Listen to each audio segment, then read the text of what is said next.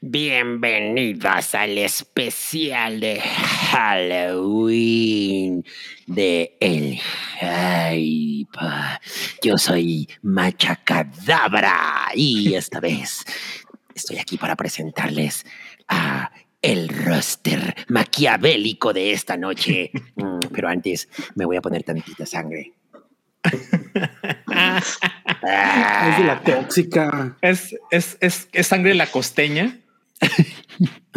Sangre, sangre bulldog de la que pica realmente. Ah. No, hombre, ¿cómo se Y ahora sí. Comenzamos por la pequeña y siempre genial Oralia Yaga. Buenas noches, caballeros. Qué educada señorita. Y ahora les vamos a presentar a nuestro invitado de hoy. Es que primero teníamos que empezar por Oralia Claro. Pero ahora sí. De más a menos. Nuestro, exacto. Nuestro invitado especial de hoy. Sí. Paddington con su disfraz. Hola, soy Pedrito y estoy disfrazado de... ¡Qué bonito! ¡Dios! Y ahora sí, nuestro invitado de hoy. Buche.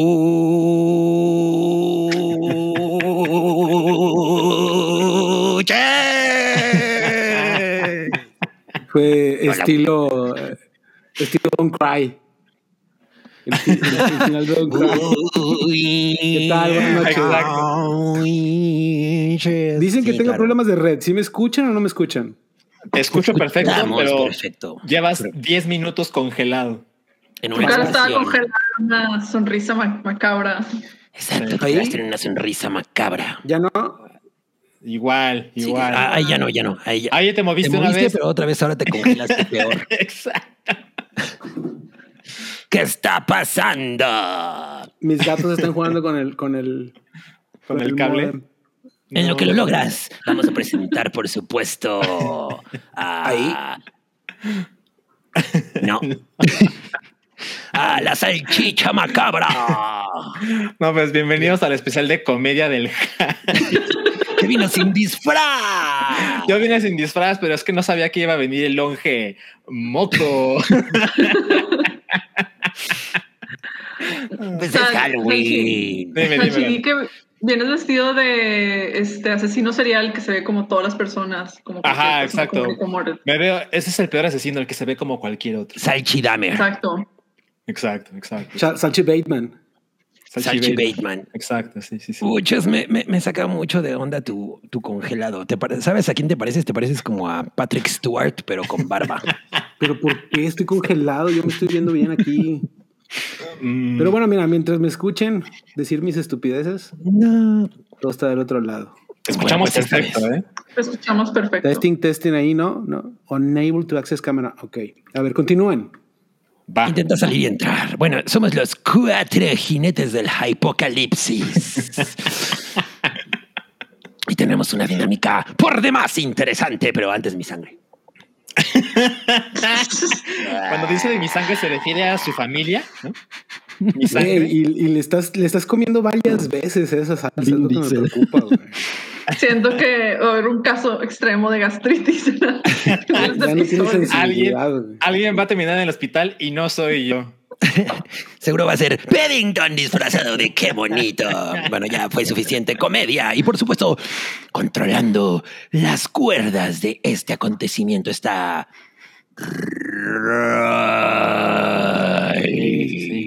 ¿Que- ¿No va a decir algo, Roy? No, no va a decir nada, pero ahí anda. Ok. Bueno, pues este se supone que Buches nos iba. Ay, bueno, yo soy Macha Cadabra que dijeron que no me presenté. ¿A poco necesito presentación? ¿A poco? Mira, ya, ya, ya se No me- cayó o se salió. Ahí está Buches de vuelta. ¿De vuelta? Buches, ¿qué está pasando? Se ve igual. ¿Por qué no nos quedamos todos No, iguales para si, quieres doy la dinámica y luego así A ver, entro y salgo. ¿Cuál es la dinámica? ¿Cuál es la dinámica? Por es que como estoy ocupando el lugar de Rui y ya ves que se le congela él siempre la cámara. Ah, claro. Ese es, A cada es rata. tradición. Ok, bueno, este, damos el- el- la dinámica de, de qué se trata esta lista de películas de terror. Disclaimer, no van a estar de acuerdo con ella. Así de spoiler. No van a estar de Esta acuerdo con ella. ¿Por qué? Porque lo que estamos buscando no es que sea una lista a gusto de, de Oralia, a gusto de Cabri, a gusto de Salchi o a gusto mío. ¿Qué fue lo Así que se es. hizo? Se obtuvo una lista, un dump de Internet Movie Database de todas las películas que se hayan estrenado entre el primero de enero de 2017 al 6 de octubre, porque no me dio más tiempo, al 6 de octubre de 2021. Eh, Ujú. Por consiguiente, Halloween Kills no va a salir. Y de hecho, no va a estar en el conteo porque, porque sucks. Bueno, sacamos todas las películas de estos cinco años. Si alguien está escuchando esto y su película favorita no está, es porque no va a cumplir uno de los siguientes criterios. Se estrenó en los últimos cinco años. Tiene que tener mínimo. Adelante, dígame, señor. No, no, no, Ah, estoy- no, la Criterio número dos. Sí. Tiene que tener mínimo 5 mil votos Ajá, para estar considerada dentro de esto. ajá. Tiene que tener mínimo 50 de calificación en IMDb. Si tu película no tiene 50 en IMDb, es- está, es, eh, olvídalo. Perro. O sea, ni, ni pierdas el tiempo, ¿no? Y este tiene que tener, esto es importante, el género en IMDb tiene que tener horror.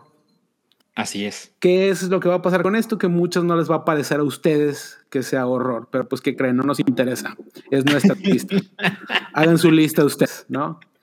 Y el criterio número 5 es, bueno, más bien el, el- el procedimiento es que se sacó la calificación eh, de user y critic en Rotten Tomatoes, user y critic en eh, Metacritic y eh, user y critic en Letterboxd. ¿Ok? De eso No, pues se son hizo un chingo de criterios. Pues sí, Sí. pero pues uno que, que vive de hacer Exceles, ¿no? Este, Exacto. nada más tecleó así como en la Matrix, ¿no? Nada más tecleó así rápido. y se hizo un promedio de la calificación, se ordenó de mayor a menor. Y eh, vamos a hablar acerca de las primeras 10. Así Recuerdo, es. la Así lista no les va a gustar, pero de eso se trata. Vamos a hacer garras de esta lista. Y, y de hecho, las primeras 10 es Este- un decir porque ya se darán cuenta de que hay dos que amalga, o sea, hicimos la amalgama. Eh, correcto. Que bien lo merecen, ¿no? Sí, sí, sí. sí. Este, pero pues va congelado. ¿Cuál es mi mejor ir- lado? Azotando la puerta, me voy a ir azotando la puerta. Venga, Este, venga. bueno, Ah, ahorita ya ahorita regreso. regresas. Dale. Voy, va. Bueno, pues ahí lo tienen de boca del mismísimo Buches. ¿Cuál es la dinámica? Así lo es. que él se reconecta. Así ¿Qué es. hacemos? ¿Empezamos o, o que baile, creo que- yo o que baile bueno, la gente seguro preferiría eso, pero creo que deberíamos ir empezando. Ok, ok, ok, ok, ok, Quizás- ok. Oralia, ¿sí? Quizás deberíamos de- definir así chiquito, quizás para que quede claro, ¿a qué nos, a qué nos referimos con horror de Halloween? Porque muchas de las películas de esta lista, este, vaya, va a haber muchas que se quedan fuera del criterio, aunque son excelentes películas de horror, porque no las estamos considerando que quepan dentro de lo que verías en Halloween. Para estas fechas, temporadas spooky, lo que quieres, o sea, muchas de las personas, la gran mayoría lo que quiere es divertirse y ver películas que los espanten, pero que no les causen, por ejemplo, crisis existenciales. Exacto. Porque exacto. ahorita, ahorita que está así como que empezando otoño es cuando empiezan así máximos terrores existenciales y pues no quieres que una película te lo refuerce. ¿Estás de acuerdo? Quizás Eh, claro. en diciembre o en abril sea una mejor temporada para eso. O también hay películas que son de horror que dicen, no, pues es que esto es, esto es horror navideño o este es horror específicamente para la temporada de verano. Ujú. El horror abarca muchas cosas, muchas eh, emociones, estados de- mentales y demás. Y Ujú. específicamente para, para Halloween nos vamos a enfocar en que son películas con las cuales sí te asustas y te podrás divertir mucho para pasar el rato en esta Creo, temporada. creo que un criterio puede ser que te diviertas, ¿no? O sea, no, no, no pueden ser como funny games. Funny games no, no es una película de Halloween. Ah, yo creo que no. O sea, diría que es de terror, pero no diría que es de Halloween. No, exacto, exacto. O sea, por ejemplo, me parece que Scream es una gran película de Halloween. Sí, Exacto. O Halloween es una gran película de Halloween. Exacto. Pero eso será como. Kilómetro 31 es una buena. Pero esperen, ya regresó Buches y se mueve. Ah, Por lo menos sin para embargo, para- se mueve. mueve. Y sin embargo, Sin se embargo, mueve. Ahí está, ahí está. También regresó Paddington y se mueve. Con su disfraz de Ahora sí ya podemos empezar, ok. Exacto, exacto. Vamos a ir de, o sea, del número 10 al número 1. Sí, ¿no? Del 10 al 1, sí. Ok. Bueno, dentro de, dentro de este criterio de películas eh, que pusieron en esta lista, la número 10 es Su casa es mi casa. su, su casa de ellos. Su casa de ellos es mi casa de usted. Su casa de él. Exacto. Su casa de él. eh, His House, una película de 2020 eh, dirigida por Remy Weekends. No, Wick, Wickes.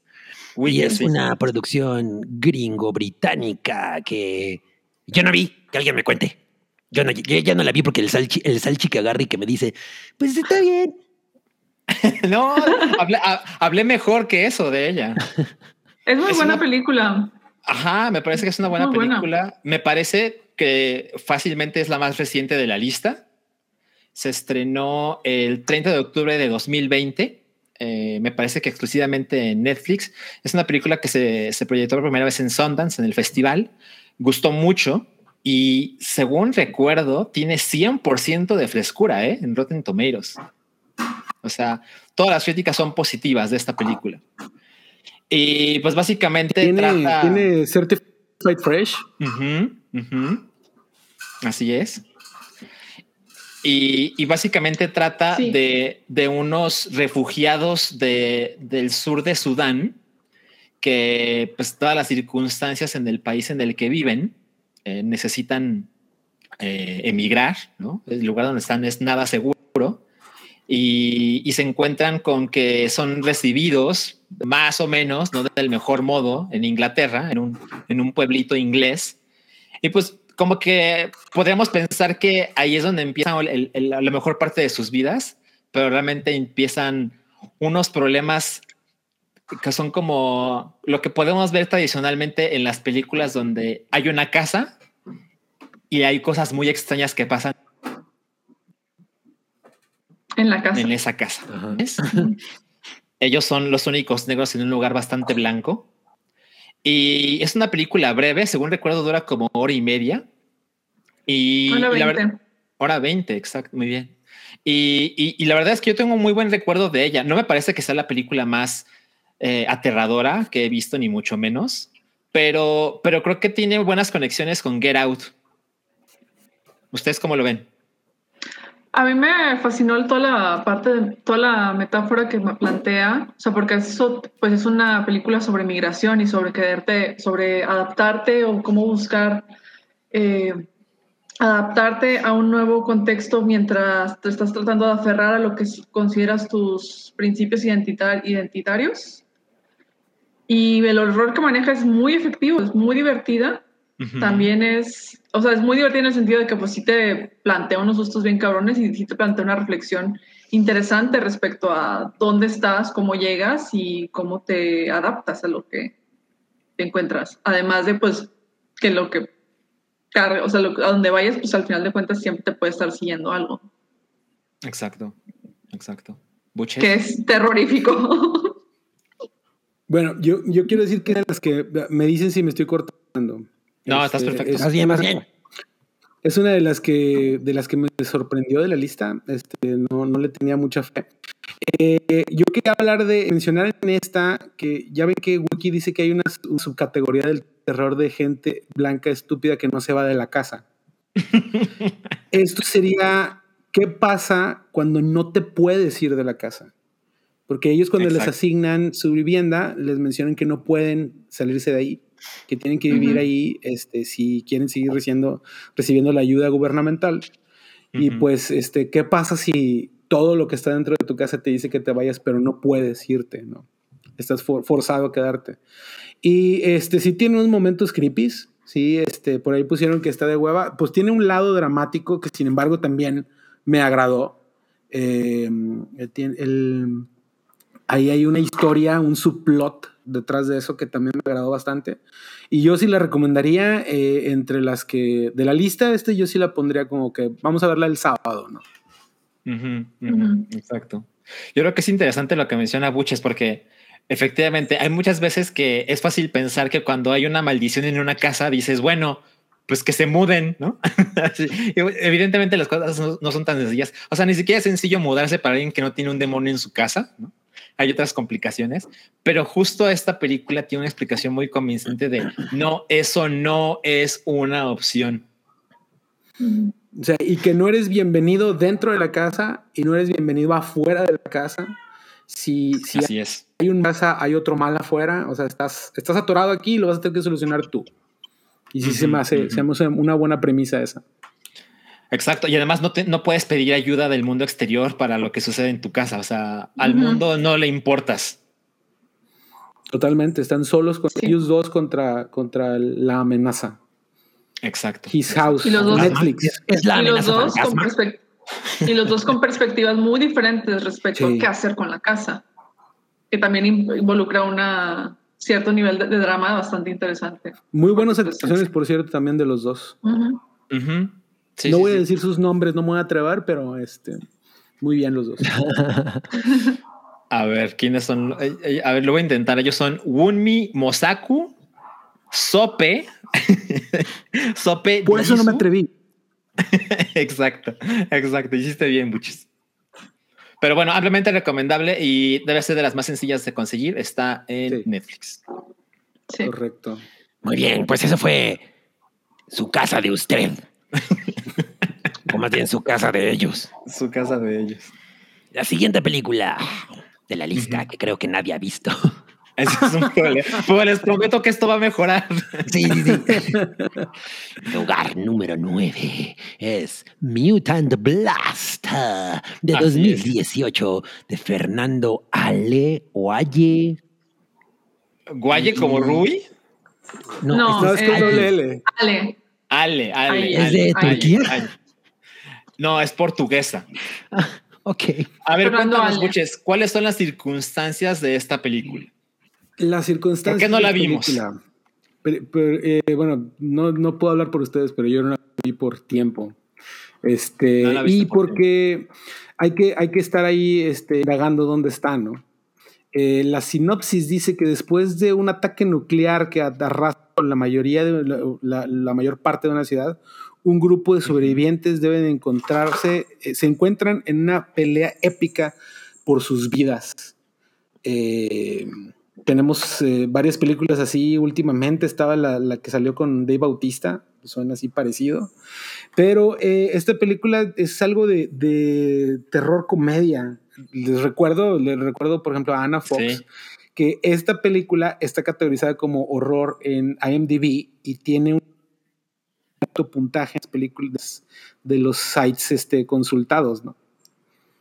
Así, Así que, es. este, pues, eh, si alguien quiere ser el valiente eh, de, de verla en lugar de nosotros para ver qué, qué trae esto en el morral, ¿no? A ver qué está haciendo en el top 10. ¿Qué está haciendo en nuestro top 10 esto? ¿Quién le invitó? Es un top ten raro. Es un top ten- Sí. recuerden, es un top ten que Ton- se es un decidió a ten. través de los números. Exacto. Es un La frialdad 10. de los números. Exacto. Y sobre todo, entonces, vamos a estar de, no Ajá. vamos a estar de acuerdo en esto, ¿no? Pero yo, yo con gusto vería Mutant Blast, como bien menciona Buches, eh, en IMDB lo califican como acción, comedia y horror. Dura apenas hora 23 minutos y, y se ve como algo de muy bajo presupuesto, eh, que de alguna manera puedo, puedo estar dramáticamente equivocado, pero me recuerda a lo que pasó con One Cut of the Dead, que es Mm. una película que tiene su dosis de horror y gore, pero la- el subgénero y, y lo que tiene de comedia lo hace entrar en, otro, en otra categoría muy diferente. Pero es, es- o sea, One Cut of the Dead sí sería película de Halloween, Ah, sí, sí, sí, sí. totalmente. Y, bueno, ¿No no, les hemos parece visto que esta. es, que es una película que se debe de ver en el Estado de México? Pues, o sea, yo la primera Yo vez. creo que sí. O sea, obviamente aumenta muy cabrón el efecto cuando la ves en algún estado. Pero yo la primera vez la vi así normal y la neta es que me la pasé muy cabrón. Y ya después O sea, la he visto chingos de veces, entonces pues, sí, he tenido oportunidad de verla en diferentes estados. Me fui a Oaxaca, por ejemplo, y la vi. Siempre la traigo conmigo. Pero no vienes en Nuevo León a verla, güey. Exacto, debería hacer eso. Pero bueno, Una-. Blast. Me sí. recuerda por la descripción a una película, este, creo que es china, que se llama Get the Hell Out. Salió el año pasado, 2020. Me suena. Ajá, no la vi. en la que están un grupo de este, personas encerradas en, digamos, el- la Cámara de la Cámara de, Senado, de Diputados y de Senadores en, en, este, en, la, en la capital y empieza una apocalipsis zombie dentro de ahí. Entonces están diferentes políticos, diferentes, este, pues, asistentes y demás intentando este, resolver la crisis provocada por una explosión nuclear también. Ok. que andamos, andamos, andamos todos en sintonía de que la energía nuclear sigue siendo muy peligrosa. Entonces, y es muy divertida. Esa sí es comedia, esa sí es más comedia que horror, que horror pero es muy, muy divertida. Muy bien. Muy bien. Bueno, Sí. creo que podemos pasar a la que sigue. Que tampoco. Yo no vi. ¿Cuál es la que sigue? La número Horror. 8 se llama Satan's Slave. Esa yo sí la vi. Nadie más la vio. Ah, Qué bueno Es que dos- tenemos a Buches. Yo la, yo la busqué y no la encontré, Buches. Necesitamos, necesitamos ahí ponernos de, de acuerdo. Este, bueno, Oralia, no sé si la, la- tuvo chance de verla. No alcancé. I'm sorry. Bueno, eh, les voy a decir a ustedes tres y a toda la Sí. gente que nos está escuchando que Sí. si van a ver una película de terror que les saque un susto, algo para ver rico el sábado en la noche con su significant other y este que, que sientan el mello, el mello, es esta película. ¿Dónde se puede ver? Eh, hay que buscarla, Ah. hay que buscarla. Hay que buscarla. Hay que buscarla. Este, Es que, es que ya hay una es- actriz en este en el podcast de que ya no se puede hablar de películas así, pero esta es una excepción porque teníamos que. Entonces yo dije, ah, ya no voy a ponerme a buscar todo esto. Tenemos que respetar los números. Ajá. Pero bueno, qué bueno que tú lo estás haciendo por nosotros, Butch. Sí, Bush. que seg- según el entrenamiento que recibí Arlo antes de este programa, este, el, el- el training que tuve que pasar, este, bueno, la película es de Indonesia. Como sabemos, Ujú. los asiáticos tienen un muy, muy buen tino para este tipo de películas. Sí. Eh, Cabri, tiene un, no sé, un feeling, me recordó mucho a Night of the Demons. Eh, parece una película Ok. B. Parece una película B, pero, pero sin embargo sí tiene un buen presupuesto. Eh, tiene, está ambientada en, el, en 1981. Por lo tanto, había. Muy bonita hay- década hay- esa. Hay, hay un, este, te- la tecnología está este, un poco atrasada. Eh, y te digo, la historia es acerca de una familia que el- la madre de, de- de la familia, la matriarca de la familia, está en cama por una enfermedad larga, tiene tres años en cama. Y Ok. ella fue una cantante famosa, eh, Pure, eh, no sé, Yuri. Y Mm. eh, sus canciones ya no están dejando regalías y ellos están a punto de perder la casa por cuestión de, de- de eso, de que no hay dinero. Y de repente ella fallece. Y cuando ella Ujú. fallece, empiezan a pasar cosas en la casa relacionadas a, a ella y a la razón por la cual ella fue famosa. Eh, es un asunto así tipo Hotel California. Ella eh, hizo ciertos arreglos para que su música se hiciera famosa en, en Indonesia y pues llegaron a cobrar factura. Pero como les digo, eh, tiene, yo creo que esta es desde la autopsia de Jane Doe que no veía una película que me sacara tantos sustos. Este sí, Órale, esa es, es una buena, una buena Wow. referencia. Muy bien, muy bien. Este, pues sí, no, sí está muy, muy buena. Eh, la historia, digo, tiene una cantidad mínima de jump scares. Es más bien, más bien, lo ves venir, pero le, le tapas así, le pones las manos a la cámara porque sabes que te va, te va a, llevar un buen susto. Y este, el mood, las actuaciones, eh, no me pesó para nada que estuviera en otro idioma porque, eh, pues, la, la- ambientación y la, la música también tiene mucho mucho que ver. Eh, si recordarán el, el en The, The Conjuring, no, la de Insidious, pues está la cancioncita Tip Top Through the Tulips, ¿no? Aquí también tiene una cancioncita que, que cuando suena es porque ahí viene el, el mello. Así que Le recomiendo bastante. Sex and Slaves. Tengo que decir un par de cosas. Viene- hay que buscarla. Espera, espera, espera. Tengo buenas noticias. Tiene 91% en Rotten Tomatoes. Ok. Y está en Google Play. Ah. Por 45 pesos la renta en HD Nada. u 80 pesos la compra. Y la pueden encontrar con el título de Los Huérfanos. Ok, qué chido. Oye, pues esa sí me la voy a echar, ¿eh? No, la sí, referencia 10 de 10. Jane Doe es. Me la vendió. Yo también Yo, estoy muy yo le ahí. tengo un enorme amor a esa película. Yo también, yo también. Es, este conteo que, que hice, esta lista, eh, pues tengo cinco años haciéndola y me dolió mucho cuando estuvo que salir de esa, lista, esa película de, de mi lista. Mejor hubiera, la hubieras puesto en lugar de. con la que Mutant empezó. Blast. Ándale, de Meet and Blast que nadie vio. Pero bueno. Es, es que es como, me- es como menudo, güey. Ya cumplió la, la, la cantidad de edad y la tuvimos que sacar. Ni modo. No es cierto. Sí. No, pero Bueno, bueno, pues. vean Satan Slave ahí en, en G-Play. En Ahora sí pasamos a, a una, a la parte donde ya todos las vimos. Así es, así es. en las 7. Dale. Número siete está una película de Estados Unidos de Sí. 2017 que se llama El Bromas. No, no, no. Es It, No, It, Comer. la primera. comer. la primera. Comer. Así es. la Eso. parte. ¿Qué es eso? Es Eso. queso. Es que suave. Eso, Eh, la readaptación de la historia de Stephen King. Ajá, que, que, bueno, pues por fin llegó una adaptación para la época, porque la célebre de- en la que sale Tim Curry es de los 90, de early 90s.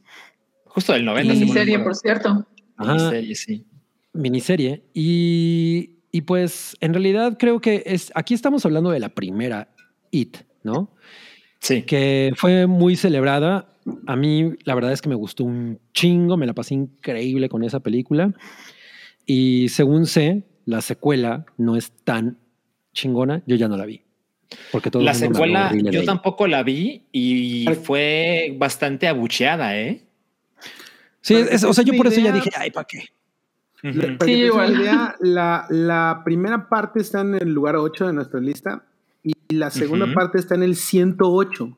No mames. Sí, Ah, eh, no la Aparte primera un tiene, chingo la segunda parte, ¿no? sí. La primera tiene 77 en promedio y la segunda Ujú. se desplomó en un 65. Reprobó. Se fue a segundas. Ya. Pues bueno, Ok. em, esta película eh, creo que sí está dentro del dentro de la categoría que estamos buscando como para Halloween. Es totalmente una película como para Halloween. Tiene, sus, tiene Sí. sustos, tiene eh, efectos grotescos, ¿no? Et- De, de pronto se siente como un- incluso como una película de aventura, ¿no? Es un poco como, se me recuerda a- a Goonies y como todo, todo, todo ese desmadre pero pues obviamente con, con la parte de- del, del miedo y con esta interpretación de Pennywise que hace, ¿cómo se llama este güey? ¿Skarsgård? ¿O- Tiene- Skarsgård. Es... Pero ¿cuál de los dos Oscars? ¿Es este? Ah, se llama No. Jim, ¿Es Alexander? Tim, No.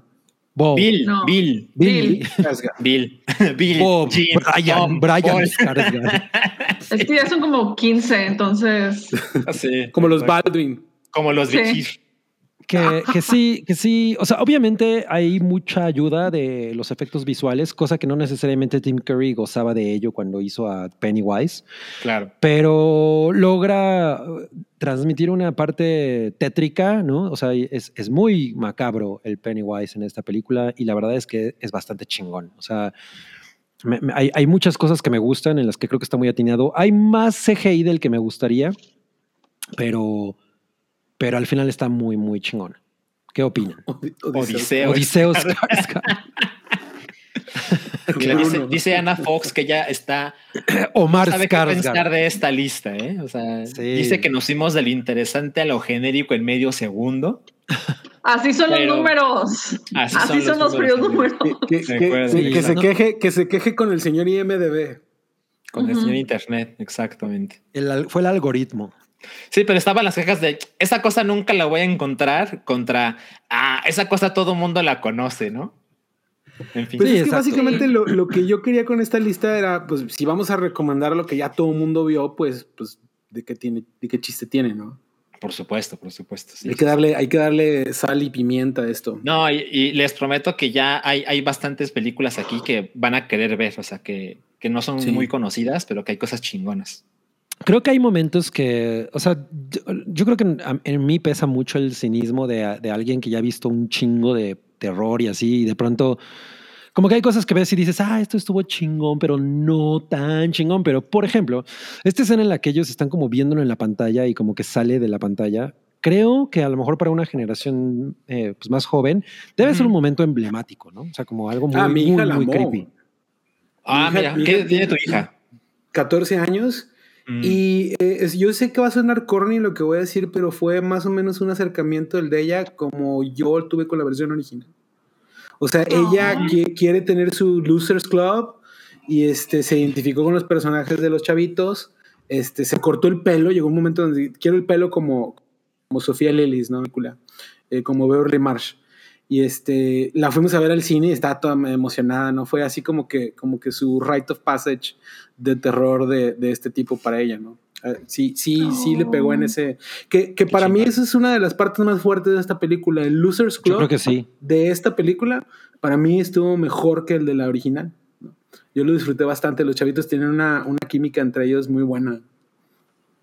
Muy Sí, es difícil de lograr en montones de producciones. Los lentes. Tengo que hacer esto ya. Soy ese señor. Imagínate El de Jeepers Creepers que se pareciera así, güey, ¿no? Ya. Cuando el longe moco va a la biblioteca. El que Sí, se no. vuelve intelectual. Mira, eh, Marco TLB o no sé, es que, hijo, Es, creo que es IB o LB. no sé. Ok, dice, yo tengo 28 y la escena de la pantalla es de los momentos más memorables que he pasado en el cine. Sí, sí, sí. All right. Eso es importante de mencionar. O sea, yo, yo cuando vi la, la miniserie, eh, pues, yo tenía como 10 años por ahí.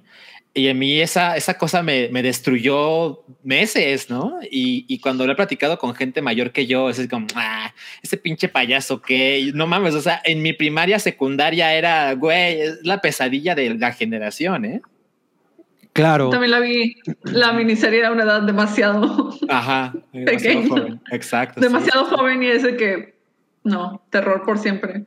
yo tenía Sí, mis nueva versión-. Mejor. También algo que me gusta mucho de esta versión, que no me acuerdo, la verdad ni me acuerdo si la, ver- si la anterior lo maneja o no, es que te presenta que eh, todos, estos- todos los losers enfrentan monstruos que son iguales o más cabrones que el payaso que los está acosando. O sea, toda la parte, todo el storyline de Beverly, a mí me pareció brutal, horrible. Fue así como que lo que más me espantó de la película, porque fue que no, es que no manches, esto es algo súper Lo del padre, Bastan- lamenta- sí, lamentablemente bastante común. Eh, claro. Y que te lo manejen de esa manera, con este punto de horror, y que aparte, y que además eh, la criatura lo explote ese terror que ella está viviendo. Eso me es- pareció espectacular. O sea, Es lo más es que- lo que se me hizo A lo más memorable de la película. A, a mí también. Es, es- hay una escena en, en un baño, ¿no? En- ella está en el baño, que a mí, o sea, esa escena me pareció así, uff, no mames, muy cabrona. Sí. Y la O sea, sí. niña, o sea, Sofía Lillis, performance muy, muy chingón. La, la amé. Los peores monstruos somos los humanos, dice DDT. Pues sí, le tengo, es, es el viejo, le tengo más miedo a los vivos que a los muertos. sí. Y el, la realidad supera la ficción. Milik. ¿Cómo?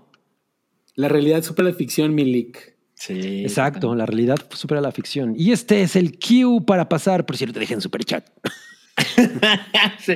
Tenemos un ¿Alguien superchat por ahí. Tenemos un superchat. Alguien preguntó si íbamos a aceptar superchats. Por Y- supuesto. No sé. La pregunta es, ex- ¿queremos dinero? No, no, claro que no. No, no, no. Ya, ya saben que leemos su comentario con una voz melodiosa. Rip, ¿nos puedes poner el superchat que llegó?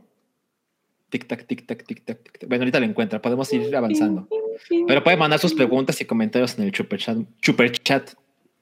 Super chat, mira, ya, ya- ay, es que no. Ya llegó otro. Bueno, pasamos a la que sigue en lo que coleccionamos superchats. La que sigue Nos coleccionamos una- como huesitos. Ah, mira, aquí hay un super chat de Ana Fox que dice 200 pesos para compensar las quejas. Ah, que güey. quéjate todo lo que quieras, entonces. ¿Qué, qué audiencia Mira. tan increíble, ¿no? No, pues yo lo que quiero es están que- quejando y ¿Te dejan? Está con madre. Yo soy fan de quejarse, de quejarnos. Y esta lista me provocó muchos enojos verla como por números fríos, por todo lo que implica. Entonces, Sí, exacto, Ya. exacto. Fue. sacar tripas. Bueno, yo lo que quiero Sí. de Ana Fox es que me presente a su hermana, Megan. Y su, y- y su hermano Vicente. No, no sé. Eh, ok, la número 6 es I'm the Invisible Man. I'm the Sí. Invisible Man. De También es bastante 20, reciente. Sí, de 2020. sí, es de Lee 2020. Warner. Antes Ajá. de, antes de confinamiento 1. Exacto. Eh, fue- yo creo así que yo, creo que fue la. Tengo la impresión de que fue la última película que vi en el cine antes de que empezara la pandemia. Tengo la impresión, porque sí la super vi en el cine. De hecho, la vimos en el cine el día que vimos Cats. Pero sí, sí lo mencionaste. Sí, es cierto. Sí, esta fue la última. Tú eres lo máximo. Tú eres lo máximo. bueno, y es de este hombre Lee Wanell, quien tiene una película que yo amo que se llama Upgrade, que ni Salchi ni Rui amaron. Ah, bien chida. Yo la adoro. Yo- en especial yo no entiendo por qué Salchi no la amó. A mí me parece espectacular esa película. Así el corazón de Cavi. Ajá, o sea, de Rui dije, "Eh, bueno, me gustó Cindy la Regia. Pero, pero de Salchi sí fue como, ¿qué? No. Perdóname, Cavi, perdón. Miren, está, es- tengo aquí un, este, una tabla, una pequeña tabla Ouija y nos está avisando Ruiz desde Ultratumba que es popó. Upgrade es popó. Está- estás bien ñero, pero bueno. Es, eh, ¿qué? Australiana gringa, Australia gringa. el hombre y invisible. Ok. lo mejor, lo que siento que está más chido de esta, de esta película, esta interpretación, es que toma el concepto de un científico que pues usa sus- su nuevo superpoder invisibilidad para acosar mujeres, para, o sea, toma el subtexto y lo vuelve texto, pero tomando, retomando una historia de violencia doméstica y de Ujú. violencia dentro de las relaciones de pareja. Entonces, la Ujú. manera en la que... Y también, muy importante, es que centra a la víctima de esta situación, que sería el personaje de Elizabeth Moss, para presentar el horror. Entonces ella en muchas situaciones está en constante paranoia, que esté buscando ayuda y no haya, la gente no hay manera de ayudarla porque no le creen, que no hay manera de demás. Entonces, todas estas pequeñas cosas que ocurren en relaciones violentas y que en relaciones donde las, este, las eh, sean mujeres sean hombres, están buscando ayuda de que, oye, pues es que me, están, me está pasando esta situación muy violenta y quiero, de, relacionada con mi pareja y quiero escapar, pues se presentan dentro de la película y de ahí es donde sale en adelante también parte del horror. Y eso creo que es lo más efectivo y, la, y una de las este, reimaginaciones de personajes clásicos Claro. de horror de las porque se, si para los más, para las más nerds que se acuerdan en los años 30 pues este Universal sacó así como que su universo de monstruos y criaturas este monstruosas de Halloween. Sí. y esta reinterpretación para adaptarla a un nuevo contexto y a una nueva pues diferentes Incluso- visiones respecto a la violencia y al, respecto a quién, quién y qué son los monstruos es muy muy efectiva. Sí, la idea, o sea, la idea de, de aterrizarla a las paranoias del- de la era moderna, ¿no? O sea que bueno, en, en realidad este tipo de situaciones han ocurrido durante mucho tiempo, sin embargo ahorita con todo el acceso a la tecnología y, y- Lo y empeora. demás, lo empeora, exacto, ¿no? Lo hace más, lo hace más eh, cruel y, y- y más eh, ojete. Entonces, la manera en la que eh, la película lo retrata es muy chingona y a mí en especial me gusta mucho cómo él maneja este- el espacio Sí. Sí. Justo lo iba a para crear el sí. sentimiento de presencia. O sea, eso es una cosa que me, me pareció súper chingona. A, a mi gusto, el final medio, medio pierde un poco esa tensión, pero, pero por lo menos la primera hora sí fue así como, güey, esto está muy chingón. Sí, yo, yo quisiera eh, profundizar en lo que dijo Oralia. Estoy absolutamente de acuerdo. O sea, el adaptar esta historia con, con el maltrato en una eh, relación amorosa, ¿no? Y cuando esto se acaba, eh, en este caso la mujer es que está segura de que el sujeto, ¿no? De que está en la casa, de que está en la habitación con ella y como nadie lo puede ver, la tratan de loca, la tratan de, de que está en, en, estado de shock, de que ya no percibe bien la realidad, ¿no? Pero, pero aquí está combinado con que efectivamente el sujeto puede hacerse invisible y, y tú como audiencia es una sensación bien chingona notar como esa transparencia con, con, con, lo que le sucede a estos personajes, ¿no? Y, y lo que mencionaba Carrie me parece que es lo que va a trascender de esta película, que hay muchos momentos en, en, en, este, en esta película donde te juran que el personaje está ahí, el hombre invisible está ahí, uh -huh. y claramente el cuadro, el frame, te confirma que ahí hay algo malvado, aunque sepas que no estás viendo nada. Y yo nunca había experimentado eso en ninguna película. O sea, estás seguro de que ahí hay algo malvado, a pesar de que nadie lo ve, pero se siente. Es una cosa mágica cómo este tipo lo hizo funcionar. Sí, el manejo de cámaras estuvo muy en eso. Este, y ya nada más para redondear, lo que a mí me gustaría mencionar, obviamente Elizabeth Moss es la que se lleva eh, sí, la película, su, su, papel, sí. que, que eh, me gusta mencionar el, el, el, papel de la mujer en el, en el género de terror, ¿no? Eh, que pues generalmente es de, de damisela en, distress, en, peligro, pero llega un momento donde hay muchas mujeres en el género que toman el control de la situación y se tienen que defender ellas solas, porque precisamente porque nadie les cree o porque son la última opción, ¿no? Y ella llega un momento donde ella toma el control de las cosas y, este, sin spoilers, este, ella es la que, que toma el toro por los cuernos. Y este, eso es, es, es, algo que me gusta mucho en el terror, la, la mujer como protagonista que, que toma el control de la situación. Elizabeth Moss reina. Aparte. Elizabeth Moss. Venga, y allá nos pusieron que ese es un póster, ese póster es una referencia a Titanic. Me encanta. Oigan, pues es Titanic es de horror. Se muere mucha gente. Titanic es de Navidad. pues hay momentos de Titanic horror, es de ¿no? Navidad. Es de Navidad. Es de Navidad. Titanic es, es, como Ghost. O sea, en México es de era Navidad. Una peli Exacto. Ghost era una película de, de tenía de todo, ¿no? Comedia, horror, Dice el productor que es de año nuevo. Es de año nuevo. a mí me la, la han puesto así, la he visto que la ponen en agosto y me molesta. Digo, hey, espérame, o sea, este, ¿Cuál? respeta las tradiciones, güey. Titanic. Claro. Sí. Claro, como pan de muerto en febrero, ¿no? ¿Qué es esto? Exacto. A mí sí me gusta. Oigan, vamos a leer algunos superchats, ¿no? Como que estamos a mitad, sí. entonces. A ver si. Eh, le, le, leyeron el de Ana Fox, ¿no? Ya lo leímos. Está este de J Balvin que dice, nos deja 50, 50 monedas mexicanas y nos sí. preguntan, ¿han leído Hell House de Richard Matheson, que es el escritor de I Am Legend, por cierto? El uh -huh. final de It, capítulo 2, parece haberse inspirado demasiado en el final de ese libro. Fíjense que yo no lo he leído. Yo no lo he leído. No lo he leído. Sorry. Lo lamento. No te la manejo. No te la yo manejo. No leo, yo soy FIFA. Él no porque es bien FIFA. No, Jay Bourbon. Gracias por Exacto. la sugerencia. Pero te quedamos Gracias. mal, amigo. Había otro por aquí. Ah, mira, Superchat. Recomendaciones de libros que den mello. Saludos al Peddington. Mm. Saludos, amigo. Yo también te mando muchos Saludos, Peddington. pues Peddington debe ser un libro de horror, ¿no? Por lo que debe ser. Híjole. Yo sí les manejo. A ver, Oralia, por por favor. ya lo recomendaron en otro podcast, pero por favor, por favor, por lo que más quieran, lean a Mariana Enríquez. Tiene, una, tiene colecciones de cuentos bastante macabros donde mezcla eh, terror dentro de lo cotidiano, dentro de, pues, de la. y que retoma parte del terror que sufrió Argentina durante la dictadura. Eh, me gustó un chingo. El primero que leí fue Los peligros de fumar en la cama, que hay, varios, hay, hay varios cuentos ahí que sí de plano me espantaron, cabrón.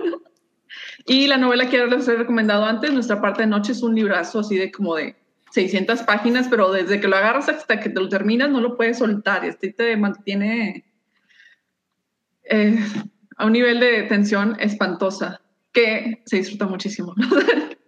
Este, de horror mexicano, les recomiendo mucho a Bernardo Esquinca, también hace más que nada cuentos. Tiene una serie, tiene una serie así como que de horror detectives con el eh, detective Casasola. Eh, te fallo los nombres, este, los nombres ahorita. Y también tiene colecciones de cuentos, en los cuales los más accesibles son Demonia y Mar Negro, también, también son como cuentitos de horror. Y en literatura, en inglés, Shirley Jackson es mi máximo, la adoro. Lean, por favor, este, Hill House, el, el de Hill House, Mansion of Hill House, The Haunting of Hill House. Ajá, de perdón. Hunting of Hill. Mm. Sí, sí, sí. Nada que ver con la serie, la serie es un asco, ¿no? La, Uy, como eso no le gusta a adaptación está- la adaptación, o sea, es que la serie es otra cosa, completamente diferente, Ya. lo cual está bien, supongo. Pero pues si la idea era, era de que, bueno, vamos a adaptarlo a partir de la novela, nada que ver. O sea, se escupe dentro de, le escupe la novela. Fuertes original. declaraciones. Y este, We Have Always Lived in This House es una novela increíble también de horror, de fantasmas, de apariciones y demás. Es muy, muy buena. Y pues si les busca, y si tienen así como que, pues no me voy a echar una novela, Aurelia, estás loca. eh, pueden buscar el libro de The Lottery, el, el cuento de Lottery para que tengan una idea más o menos cómo maneja el horror. Ese, pues, creo que lo han puesto en muchísimas clases de inglés, entonces es bastante sencillo y bastante macabro. Ok, muy bien. Macabro. Abra. Bueno, yo les quiero recomendar también algo. A ver, muy bien. Miren, es que siempre he tenido pedos con esto, pero hay un cuento de Beth, este, es Beth, ¿verdad? El Rui debe saber, Beth, que, nos, que me pongan en el chat si sí se llama Beth. Eh, que es, también es, es un escritor mexicano, es un cuentista, Beth, sí me puso. Que la neta, tengo que encontrar, lo- a- ahí está en Twitter el güey, entonces le voy a preguntar cuál es su cuento. Es que hace mucho lo, lo leí y para un programa que yo tenía que se llamaba El Teatro de los Vampiros. De hecho, lo leí en vivo y eh, se llamaba, era un cuento sobre hombres lobo como en una hacienda y era una pinche maravilla porque describía como a un tipo que era un hombre lobo al que le llamaba el maligno, que era como una especie de cemental en la zona eh, y, y provocaba terror entre toda la gente. Ah, no mames, The Howling. The Howling es lo máximo. Continúa, continúa. Eh, esa sí es una pinche película de horror, cabrones. No Es- esa va a ser mi recomendación. pues, no, no, no spoileres. Este. Y bueno, resulta que, que, que en, es- en esta hacienda, pues él, él es como alguien que tiene asolado completamente al pueblo. Es una cosa muy chingona. Y la neta es que no lo no he buscado en qué, en qué antología de, de su autoría viene ese cuento, pero prometo que lo voy a preguntar en Twitter y, y- y seguramente de ahí saldrá la información. Y hay un cuento que es, es que en general, pues a mí es muy raro como que me den miedo cosas, pero El cuento con el que acaba la novela o la, o la pues más bien la colección de cuentos en la que viene Cuenta conmigo, que se llama The Body de Stand The By Body. Me, acaba con un cuento que creo que ya he recomendado en el pasado, eh, que tampoco me acuerdo cómo se llama. Pero se trata de una. Tanta salsa. Sí, ya sé, es tanta salsa que me tiene atrofiado. Se trata de una mujer que está a punto de dar a luz y toda la gente que a su alrededor le dice que, pues, que aborte, o sea, que, está, que, que no lo haga, que no lo haga, porque pues además ella va a ser madre soltera y todo. La única persona que la apoya es su médico. Y él la, la, la guía y la está apoyando todo el tiempo muy cabronamente. O sea, el cuento tiene una cosa muy, muy eh, emocional, muy perra.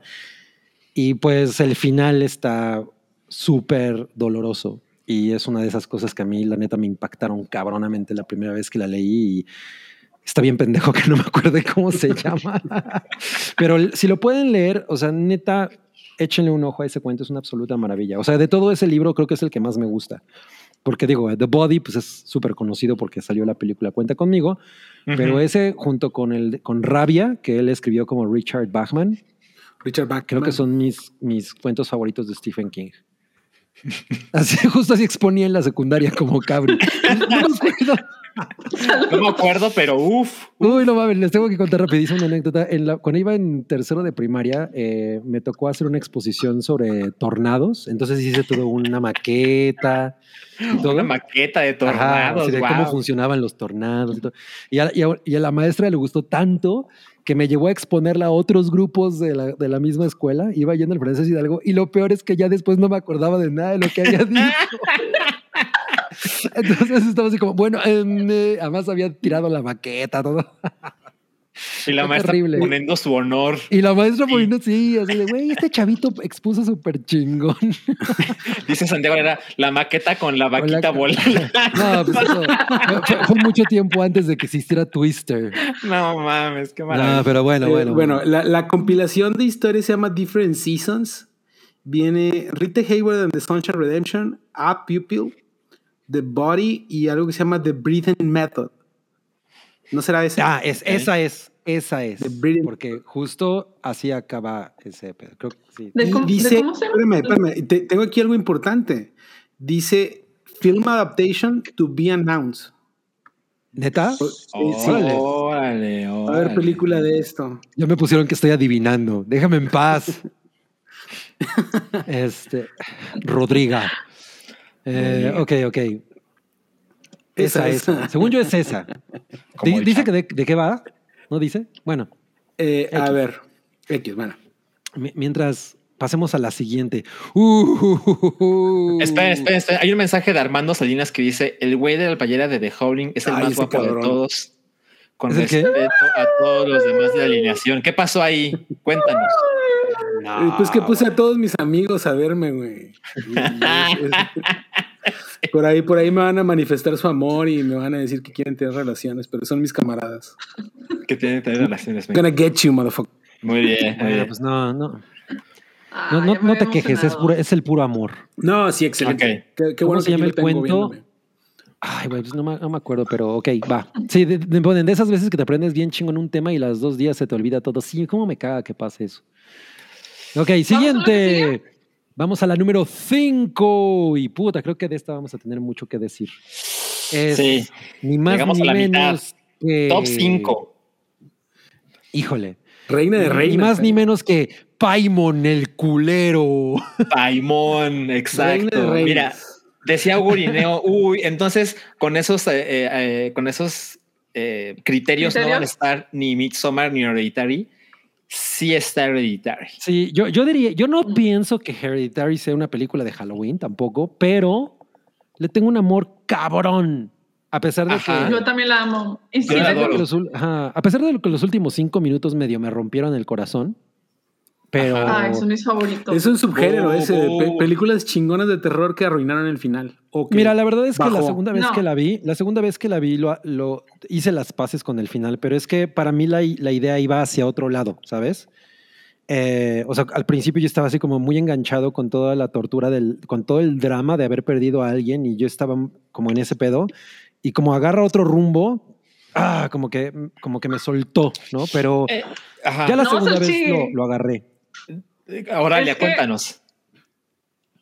A mí me parece fabulosa por el hecho de que, pues sí, está toda esta, esta trama central sobre, la, sobre el duelo y sobre lo difícil, lo difícil que es lidiar con, con el duelo al final de cuentas y con las cosas que te vas descubriendo de tus, de tus papás, porque al final de cuentas nunca terminas de conocer a tus papás, es algo que tenemos que, con los cuales hacer las paces tarde o temprano, tampoco nunca vamos a terminar de conocer a nuestros hijos así al 100%, por, al 100% por los diferentes tipos de roles que tienen, pero hay algo que me encanta de esta película que pues este siento que igual y no no lo no se, no se nota mucho porque pues estamos distraídos como que esperando el siguiente punto de miedo es la secuencia cuando están en en la clase de literatura de este vato Ajá, y que empieza. y ahí es donde te plantea, es donde te plantea de que no, pues es que, pues ¿qué es, qué es, o sea, que, a qué se enfrentan, ¿es destino o es elección libre?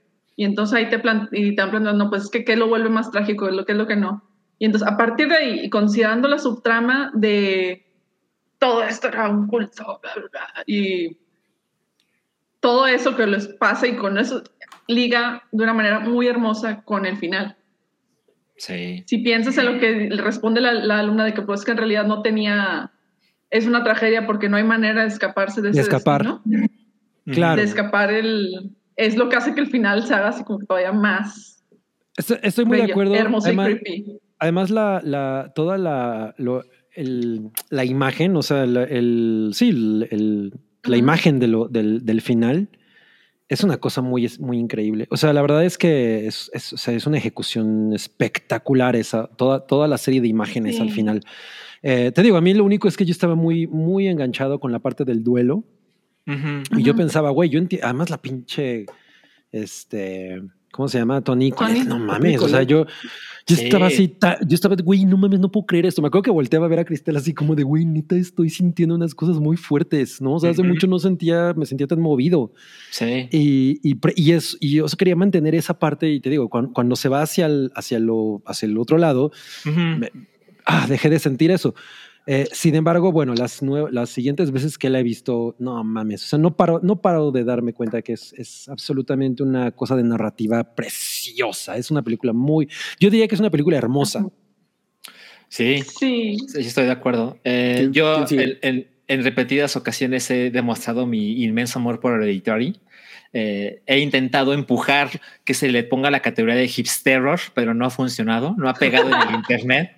Pero a mí una de las cosas que me parecen muy, muy mencionables es, no mames, es la primera película de Ari Aster. O sea, Ujú, no parece la primera película de nadie. ¿no?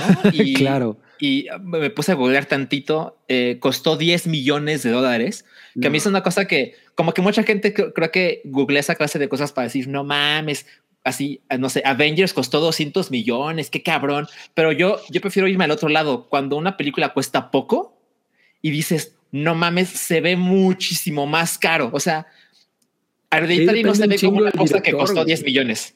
Exacto, exacto. Y, claramente eh, los actores que participan eh, no cobraron las fortunas que puedan cobrar en otras producciones, ¿no? O sea, Tony Colette, yo le pagaría 20 millones por película y aquí cobró muchísimo menos, ¿no? Y, y yo la he visto tres veces. No, y Gabriel Byrne. Exacto, Gabriel sí, Byrne, sí, sí, exacto. Yo la he visto tres veces. de- La primera en el cine eh, y las otras dos en mi casa. Y me parece que es igual de efectiva. Y siento que una cosa que más eh, de presumir de Hereditary es que tiene muchas escenas que puedes ver únicamente el frame y dices, Sí. ya sé qué película es. Sí, por supuesto. O sea, tiene por un supuesto. chingo de estilo y personalidad Hereditary. No, es, e, en ese aspecto es única. Miren, yo me acuerdo que, o sea, la, la fui a ver. Yo no sabía realmente qué esperar. No, no me quise meter mucho a ver nada. Me acuerdo que en los anuncios era así como, güey, este pedo está muy cabrón. Y cuando empezó, em, no, bueno, no me acuerdo cuánto tiempo lleva antes de la, de, la- de la secuencia que siga la fiesta, porque me imagino que no podemos spoilear mucho, ¿no? Sí, sobre No, todo si hay un chingo de gente que no la ha visto. Claramente Hereditary es una de las favoritas del chat, pero mejor no lo mencionamos. Ajá, pero es, o sea, pero la secuencia, la secuencia después de la fiesta, Sí. o sea, yo hasta ese momento estaba como, güey, esto está súper interesante, no mames que, ca-". pero Ajá, eso, estoy- y luego, o sea, eh, o sea, eso me acuerdo. que- adiós, no mames, lo que despelucados por completos porque... Ajá, o sea, Ajá. fue. cuando- cuando- y, cuando, y cuando él regresa y se va a dormir, o sea, yo estaba Eh. como, güey, no sé a dónde me va a llevar este pedo. Lo- o sea, no mames, o sea, estaba así con los pinches Sí. ojos rojos de que. Sí, de- fue, una madriza que un golpe en la cara a todos Ajá, así de, güey, Sí. no puedo creer este pedo, ¿a dónde va? ¿No? O sea, Así no, es. no, fue muy. Sí, yo y esperaba, más que nada yo esperaba porque- lo que sea menos lo que pasó. Y más que nada porque toda la plan- el planteamiento de la primera parte de la película dices, no, pues es que va a ser una película de duelo, va a ser, está la, está la niña creepy, está así como que ciertas situaciones que dices, no, pues es que pues más o menos vas adivinando por la experiencia que tenemos viendo horror. Este, dices, no, pues hacia dónde va. Y después de ese momento es cuando todo se va, por, desaparece por completo y dices, no, es que ¿y ahora qué? O sea, es que hacia dónde Sí. te puede llevar. Y ese sentimiento de no saber hacia dónde va a ir. Sí, La sí, primera sí, vez que la ves un- es de que es, es un gran plus maravilloso. en esta época. Ajá. Una película Sí. que, que sea de terror y que no, o sea, yo no vi clichés aquí. Este.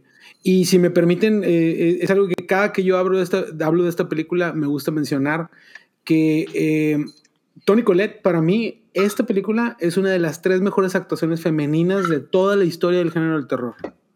Para mí es Eh. Linda Blair en El Exorcista, eh, Jennifer Carpenter en El exorcismo de Emily Rose y Tony Collette en Hereditary. La escena de la cena, nada más para... Para- Sigourney Weaver en Alien, qué. Híjole, güey, es que el performance, bueno, está digamos que en cuarto, ¿no? Pero eh, Tony Collette, o sea, la escena, la escena de la cena para mí era suficiente como la, la, la- creo que sí la nominaron a un Oscar, ¿no? Este, No. Sí. ¿No? ¿A Tony Colette? ¿No? De- de- debió, Según no- recuerdo, sí. Fue las grandes injusticias del año que pasó si no está nominada, debió, la sí. premiaron no debió haber estado nominada y debió de haberlo ganado, güey. Nada más por esa Sí. escena. No, no y el resto de la mujer, película, ¿qué pedo que ahí? para mí eh, fue lo contrario. Yo veía que iba dirigida hacia el asunto del drama y cuando Ajá. me regresaron al camino de- del medio, yo sí lo agradecí bien, cabrón. Para mí fue redonda la película y eh, quiero manifestar que de toda la lista, esta es mi favorita. Pum. Qué chingón. Definitivo. También mía. Mira, para ponerle ahí como los datos duros, efectivamente, Tony Collette no fue nominada al Oscar, No, qué bruto. pero Tony Collette ganó el Fangoria Chainsaw Award Ah, Está chingón, güey. Y el Gotham Award de. Mejor Actriz. ¿Cómo, cómo, cómo es el Fangoria eh, Chainsaw Award? ¿Es una sierra? Si es eso, güey, yo preferiría tener eso que un Es, Oscar. es una sierra encendida, ¿no? así te la entregan. ok, ok. Bueno, pues podríamos hacer todo un podcast de Hereditary, pero creo que tenemos que avanzar. Totalmente. Aunque hay un super chat A ver. de, J, de J Balvin. Así es, 50 así es. Mira, ahí están los Chainsaw Awards. Qué hermoso, no mames. No mames, yo quiero ¡Ay, eso. Quiero eso. Alguien, por favor. por Para favor, tenerlo arriba de tu chimenea. ¿Quién quiere un Sí. premio pelón cuando puedes tener una sierra Sí. eléctrica? Exacto, sí, sí, sí. Ok, dicen, eh, si pueden ver la adaptación de The Night, The Night Flyer de Stephen King, está muy cagada, la historia viene en la colección Pesadillas y Alucinaciones. Muy bien, muy bien. Ok, gracias por ok. el consejo. Gracias Jay Borbón. por la recomendación. Nos dijeron que nos faltó la escena de Luis Miguel sin piernas, de DDT. Sí. Ahí me, DDT. ahí me dio risa, debo ser honesto. No. ¡Papá! Haz un chingo veas. yo quisiera Ah, la cuatro. opinión de Rui sobre Hereditary. No, nadie quiere escucharlo. ahí. Nadie quiere escuchar eso. ¿no? Ya, ya la No lo vamos a invocar hoy. La, la opinión de Wookie que me dijo, no, y luego sale el pay de limón y el demonio. Y yo estaba así, no, no, no, no, ¿qué le pasa a este señor? ¿Cuál pay de limón? Eh, Paimón, así le dice a Ah, Paimón. ah. Imagínate. Ese- ese Que por cierto, sí. sí investigué después y si es una Sí, demonio real. real. Entonces, así como que de los no tan conocidos, pero sí dentro de toda la. O sea, no es Bel- Yo también soy de los que, de los que Ajá. investiga los de- la existencia de los demonios reales o no. Y es de que. Mierda. Sí, sí, sí. Ok, True story. se tardaron, se saltaron mi super chat. ¿En serio? A ver, Roy, ¿puedes No, sí buscar lo el le- Ana Fox. Según yo la- leímos dos. Sí, se dijo. A ver. Bueno, ahorita que nos lo, que nos lo Ahorita lo ponga busca Rui. Rui. Hay una que dice minuto para que hablen. Ah, minuto para que hablen de Possession de 1981. Ah. Ay, no, con la amo, güey. A No ver, la he visto todavía porque estaba esperando la restauración de Criterion, que obviamente ya va, ya va a venir y la van a poder Ujú. compartir en HD, en Ujú, toda la claro. gloria de HD que merece esta película. Porque esa, esa sí es de las de horror que me gustaría mucho ver en el cine Ujú. y todas las cadenas comerciales Ay, son unas güey, cobardes es- que no la es- quieren de mostrar. Es la del Incubo. Sí, con Isabela No, no, Gianni en Sí, Berlín. puta, no, ni me acordaba de esa película. Y la neta es que no tengo opinión porque esa película la vi hace un chingo. Así A ver, Buches, cuéntanos tú. Mausoleo y todas esas madres. Ujú. Sí, no, bueno, sé, no sé si está chingón o no, la verdad. Yo, yo la vi, no, no creo que, que Oralia recuerde porque creo que tiene como 25 años. Este, pero a, a mí me tomó por sorpresa eh, que la vi en la televisión, en el canal 12, en el multimedios de aquí de Monterrey. Eh, la pasaron en la tarde, como a las 6 de la tarde. Yo tenía 8 años, 1988 más o menos. Y la vi y no, sí fue así un shock y, y, pues tener 8 años y ver algo así. Y esta mujer, Isabela Gianni, a mis 8 años me hizo, me hizo mucho daño. No mames. y se ve las daño. Sí. Qué chingón. Ah. Sí, pues yo no Ah, tengo, no tengo memoria de eso. ¿eh? O sea, Cult status que- tiene, dice en, en Wikipedia que tiene, ah, tiene un cult status. Y bueno, pues ya ahí está Ana Fox. Sí, es, y ya andan, Sí, y mira, ya ya nos, ya nos reaccionando en dijeron Estados ahí. Unidos. También Sam Neill ha hecho de horror eh, In the Mouth of Madness de. ¿Es de Carpenter? Sí, Es de Carpenter, Carpenter? estuvo en Netflix de que dos semanas y luego la quitaron. ¿En serio? Neta. Los odio. No, Wow. Yo la vi en el Sí. cine. Y sí me gusta. O sea, bueno, yo recuerdo que me impactó mucho. A lo mejor ahorita la veo y digo, eh. Ah, hace un chingo no la veo. Y también nos puso Moss. Cabri dijo Sam Neill y recordé Event Horizon. Que Event Horizon tiene también unas pinches imágenes. O sea, es como Hellraiser en el espacio, ¿no? Es, una- es bastante chingona.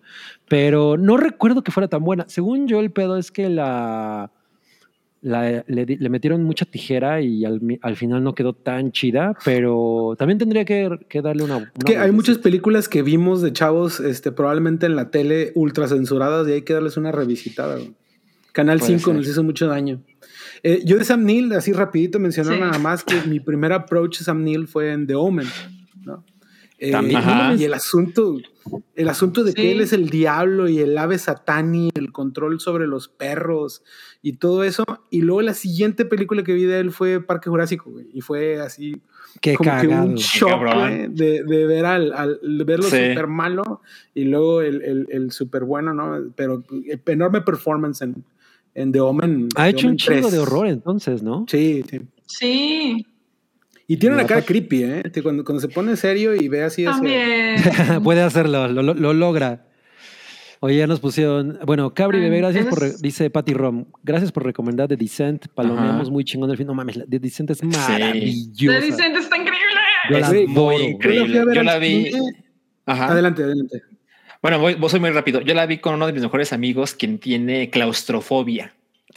Ay, no. Entonces, él fue inmensamente miserable. O sea, le costaba trabajo respirar, ¿no? Y, y- y él tiene la, la muy mala costumbre de que cuando, cuando está viendo una película, de lo que sea, habla, ¿no? Entonces yo estoy harto, ¿no? Y le digo que se calle y demás. Y Pero ese día se sentí un poco de lástima por él, porque yo estaba así de cuéntame, cuéntame cómo te sientes, porque de verdad él estaba peor que nunca. Qué cagado. Yo la cierto, también repito, la fui a ver. ¿Te, te acuerdas, Cabri, que eh, estrenaron esa y otra que era de una cueva? Sí, era igual, era que la cueva, yo- ¿no? The Yo y mi esposa fuimos pensando que era esa. Ah, Y, y nos tomó por sorpresa así totalmente, ¿no? Y Ajá. también otra película donde el girl power, donde las, las chavas toman el control de la situación. Y eh, si alguien eh, no ha visto el final alterno, chéquenlo en YouTube. A mí no me parece que Está sea de. Girl power tomando el control, sino una metáfora súper elaborada sobre, sobre el estrés postraumático y duelo. Entonces, ahí sí. Sí. No, pero es que Como no fue Hereditary, Para- más bien. Todos los Sí. caminos nos llevan a Hereditary. todos.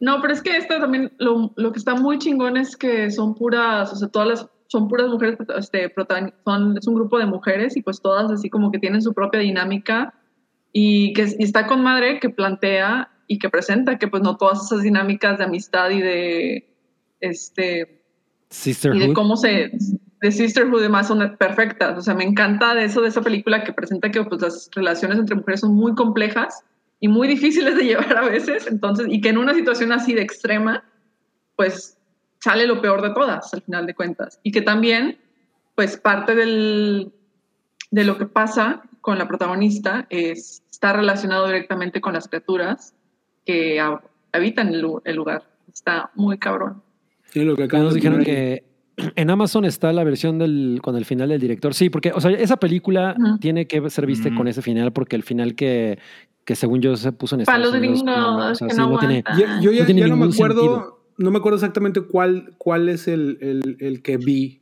porque lo vi los dos, pero no, no me acuerdo exactamente. cuál es seguramente el gringo. En el cine el gringo. Pero no me acuerdo cuál es, ¿no? O sea, me acuerdo, me acuerdo que de haberlos visto los dos, ¿no? Pero vean los Mm. dos, o sea, es lo mejor que puedes hacer, que veas las dos opciones, ¿no? Next. Va. Bueno, ya nos pusieron que next. Ahora sí, cuatro. Una película que yo no vi, pero yo sé que creo que ustedes, por lo menos Salchi y Buche, sí. ¿Tú la viste, Oralia? La 4. Estelma. Ah, la número 4, no. De no la he visto 2017. todavía. La vi. La vi ayer. Yo también la vi. Joaquim Tri. Está padre el póster. Es de Noruega, Está- ¿no? Está increíble Noruega. el póster. A ver, cuéntanos, Buche, ¿qué, qué piensas? Bueno, eh, lo que tengo que decir de esta película es que este tipo de películas es la razón por la cual hice esta lista. Ajá. Eh, recuerdo que el origen rápido, el origen de esta lista fue cuando le puse a mi esposa con mucha emoción A Girl Walks Alone at a Night, una película iraní, ¿no? Ujú. Y al final de la película me dijo que sea la última vez que me pones una película este, turca, o sea, y que no la hayas investigado bien. Ajá. para nada es una mala película. Me gustó mucho. Sin Sí. embargo, no, no, no tiene un momento de, de terror en toda la película. Pero eh, la historia se me hace muy chingona. Es un, mi primer approach al, al cine noruego. Eh, Ujú. También agradecí mucho el, el- el- el verla y que no me hiciera este conflicto el idioma. Eh, todo el setting tiene mucho que ver con, con la identidad de una persona conforme va creciendo. Eh, en cuestión de lo que trae adentro, y estoy hablando de emociones, estoy hablando de su identidad como persona y, estoy, y, algo que tiene adentro especial, Telma. ¿no? Eh, sí, le recomendaría que la vieran, pero no, no en este fin de semana. Salchi. Eh, Sí, miren, ah, es una película muy interesante porque la, la chica que le da el nombre a, a la película em, tiene unas circunstancias extrañas para la gente que la rodea. Y es que ella creció, ella fue criada como católica. Cosa que para nosotros mexicanos es como, lo raro es que no seas católico, ¿no? Eh, y, y ella, a ella le, Claro. tocó, le tocó ser católica y está rodeada de gente que claramente es atea. Y eso le crea una distancia con el mundo exterior y, y le cuesta mucho trabajo eh, relacionarse íntimamente, ¿no?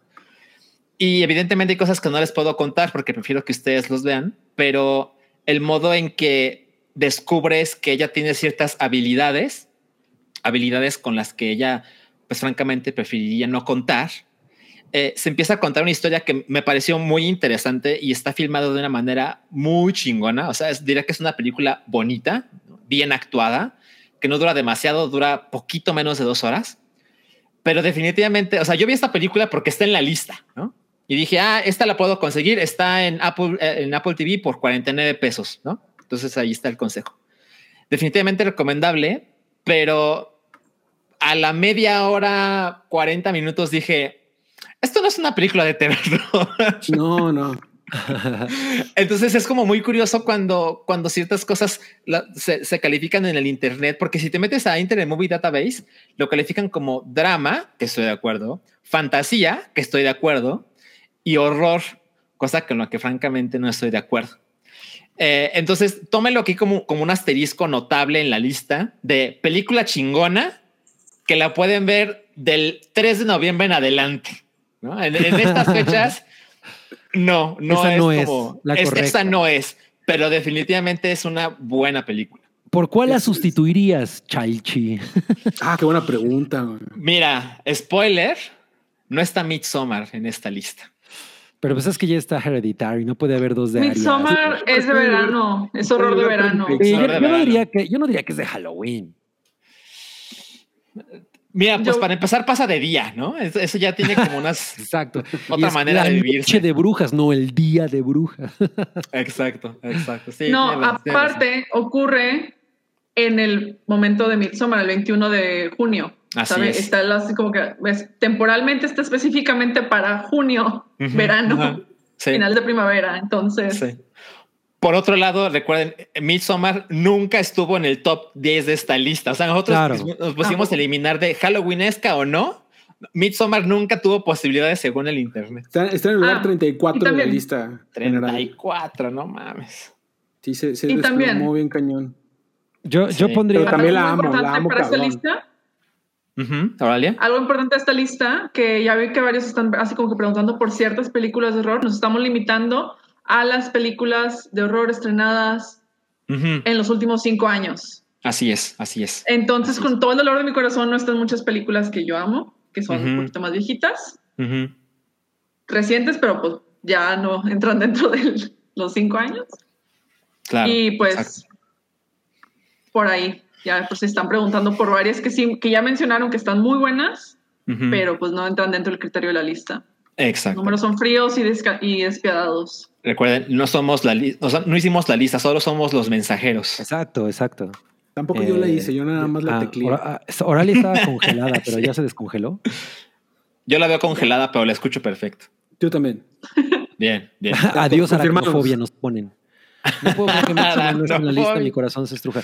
Yo diría que pueden ver, ya, ya hablamos de la autopsia de Jane Doe, según yo está en Claro Video y no me acuerdo en otros lados. Si no han visto esa película, es un turbo Una must Chulada, güey. de Halloween, es una chulada. Em, ¿Saben cuál recomiendo? Bueno, ya para, ¿Cómo? final, Cuéntanos, para cuéntanos. seguir avanzando. Bueno, Ah, ujú. ¿ya con Supercha- a ver. superchats? Sí, superchats. Tenemos superchats. A ver. Eh, el primero que voy a leer es el de Ram Rom Riv, que nos deja 20 pesos y dice: Saludos, hype por hypa. Los veo mañana. Pues nos vemos mañana. y el Hasta otro mañana. es el de un talibán, Un talibán.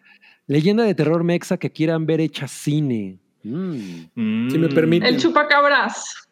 El chupacabras es una gran, sí, muy chingón. Si me permiten, Buches. este, eh, varias veces Cabri ha manifestado y yo en, en- en- en mis círculos internos he manifestado el- la, la falta de cine de terror de calidad mexicano, ¿no?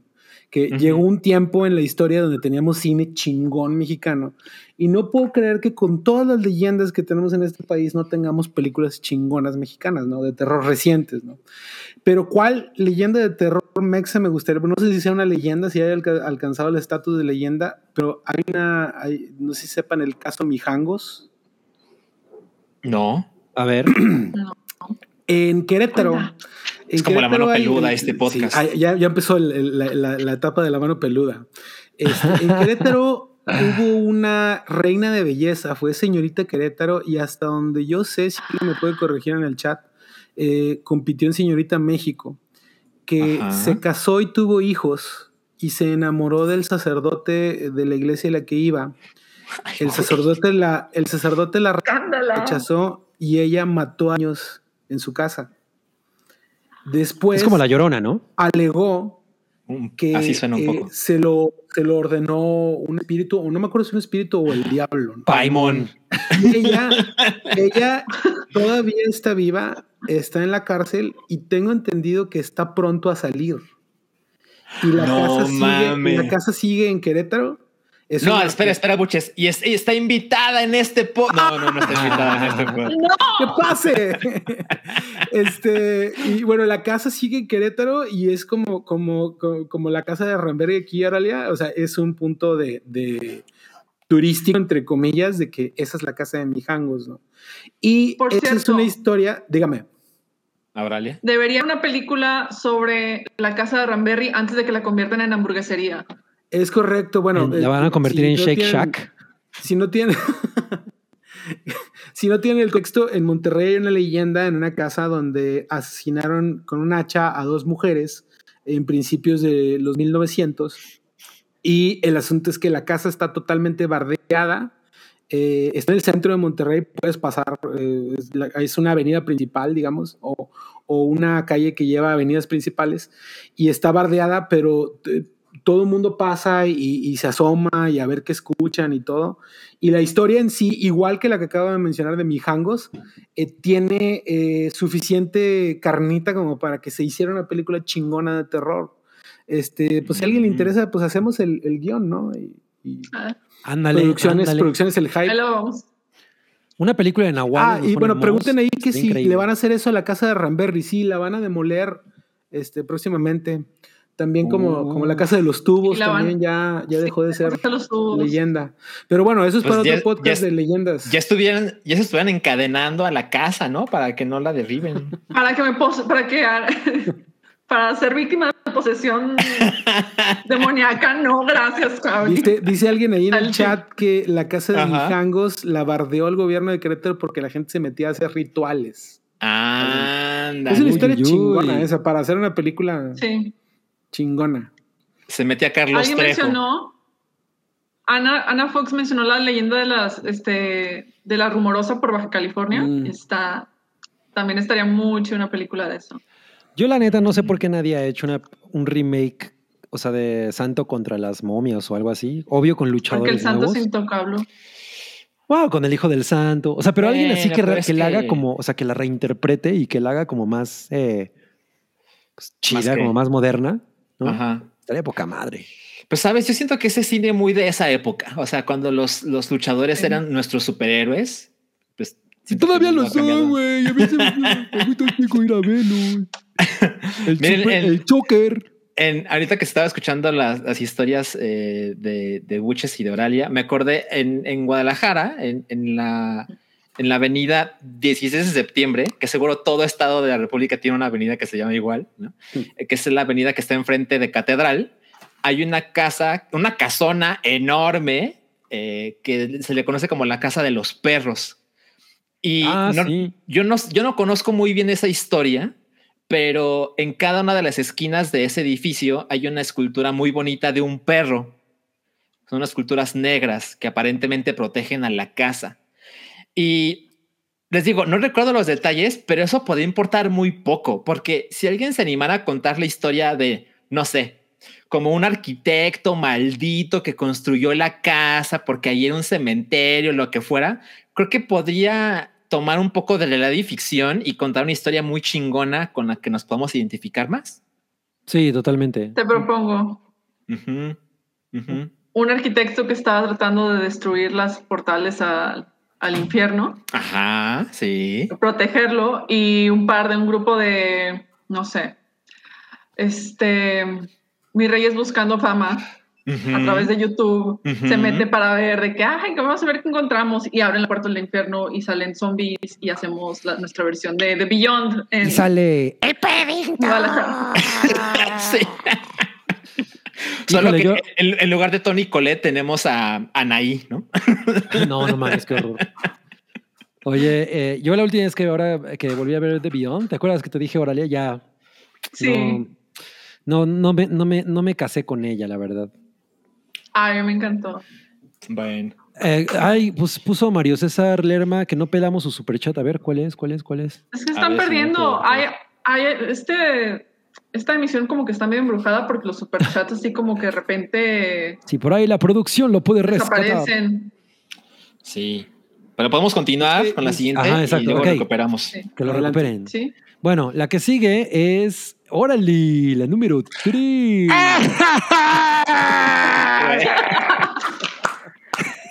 El volumen. Qué vergas. Qué con él. Sí, esto está como ¿Qué el. pedo? Como la cortinilla de la. Les explico, de- les explico. Les estoy diciendo que está embrujada este, esta emisión. Yo solo vine a decir que Hereditary es una pinche chingadera. No. Ya, mejor vete, vete- a, besar, a besuquearte con el güero Palma. Ajá, vete a ver Cindy la Regia 2. Cindy la regia, sí. No, no me Por favor, una la joya. Una joya del arte mexicano. Ok, entonces la número tres es, eh, bueno, en realidad son dos películas, pero pues es como una sola. Eh, de 2018 a Quiet Place 1 y 2 de John Krasinski. Tampoco Así diría que es de. Halloween, pero, Ah, pero pues sí está bien cabrona, ¿no?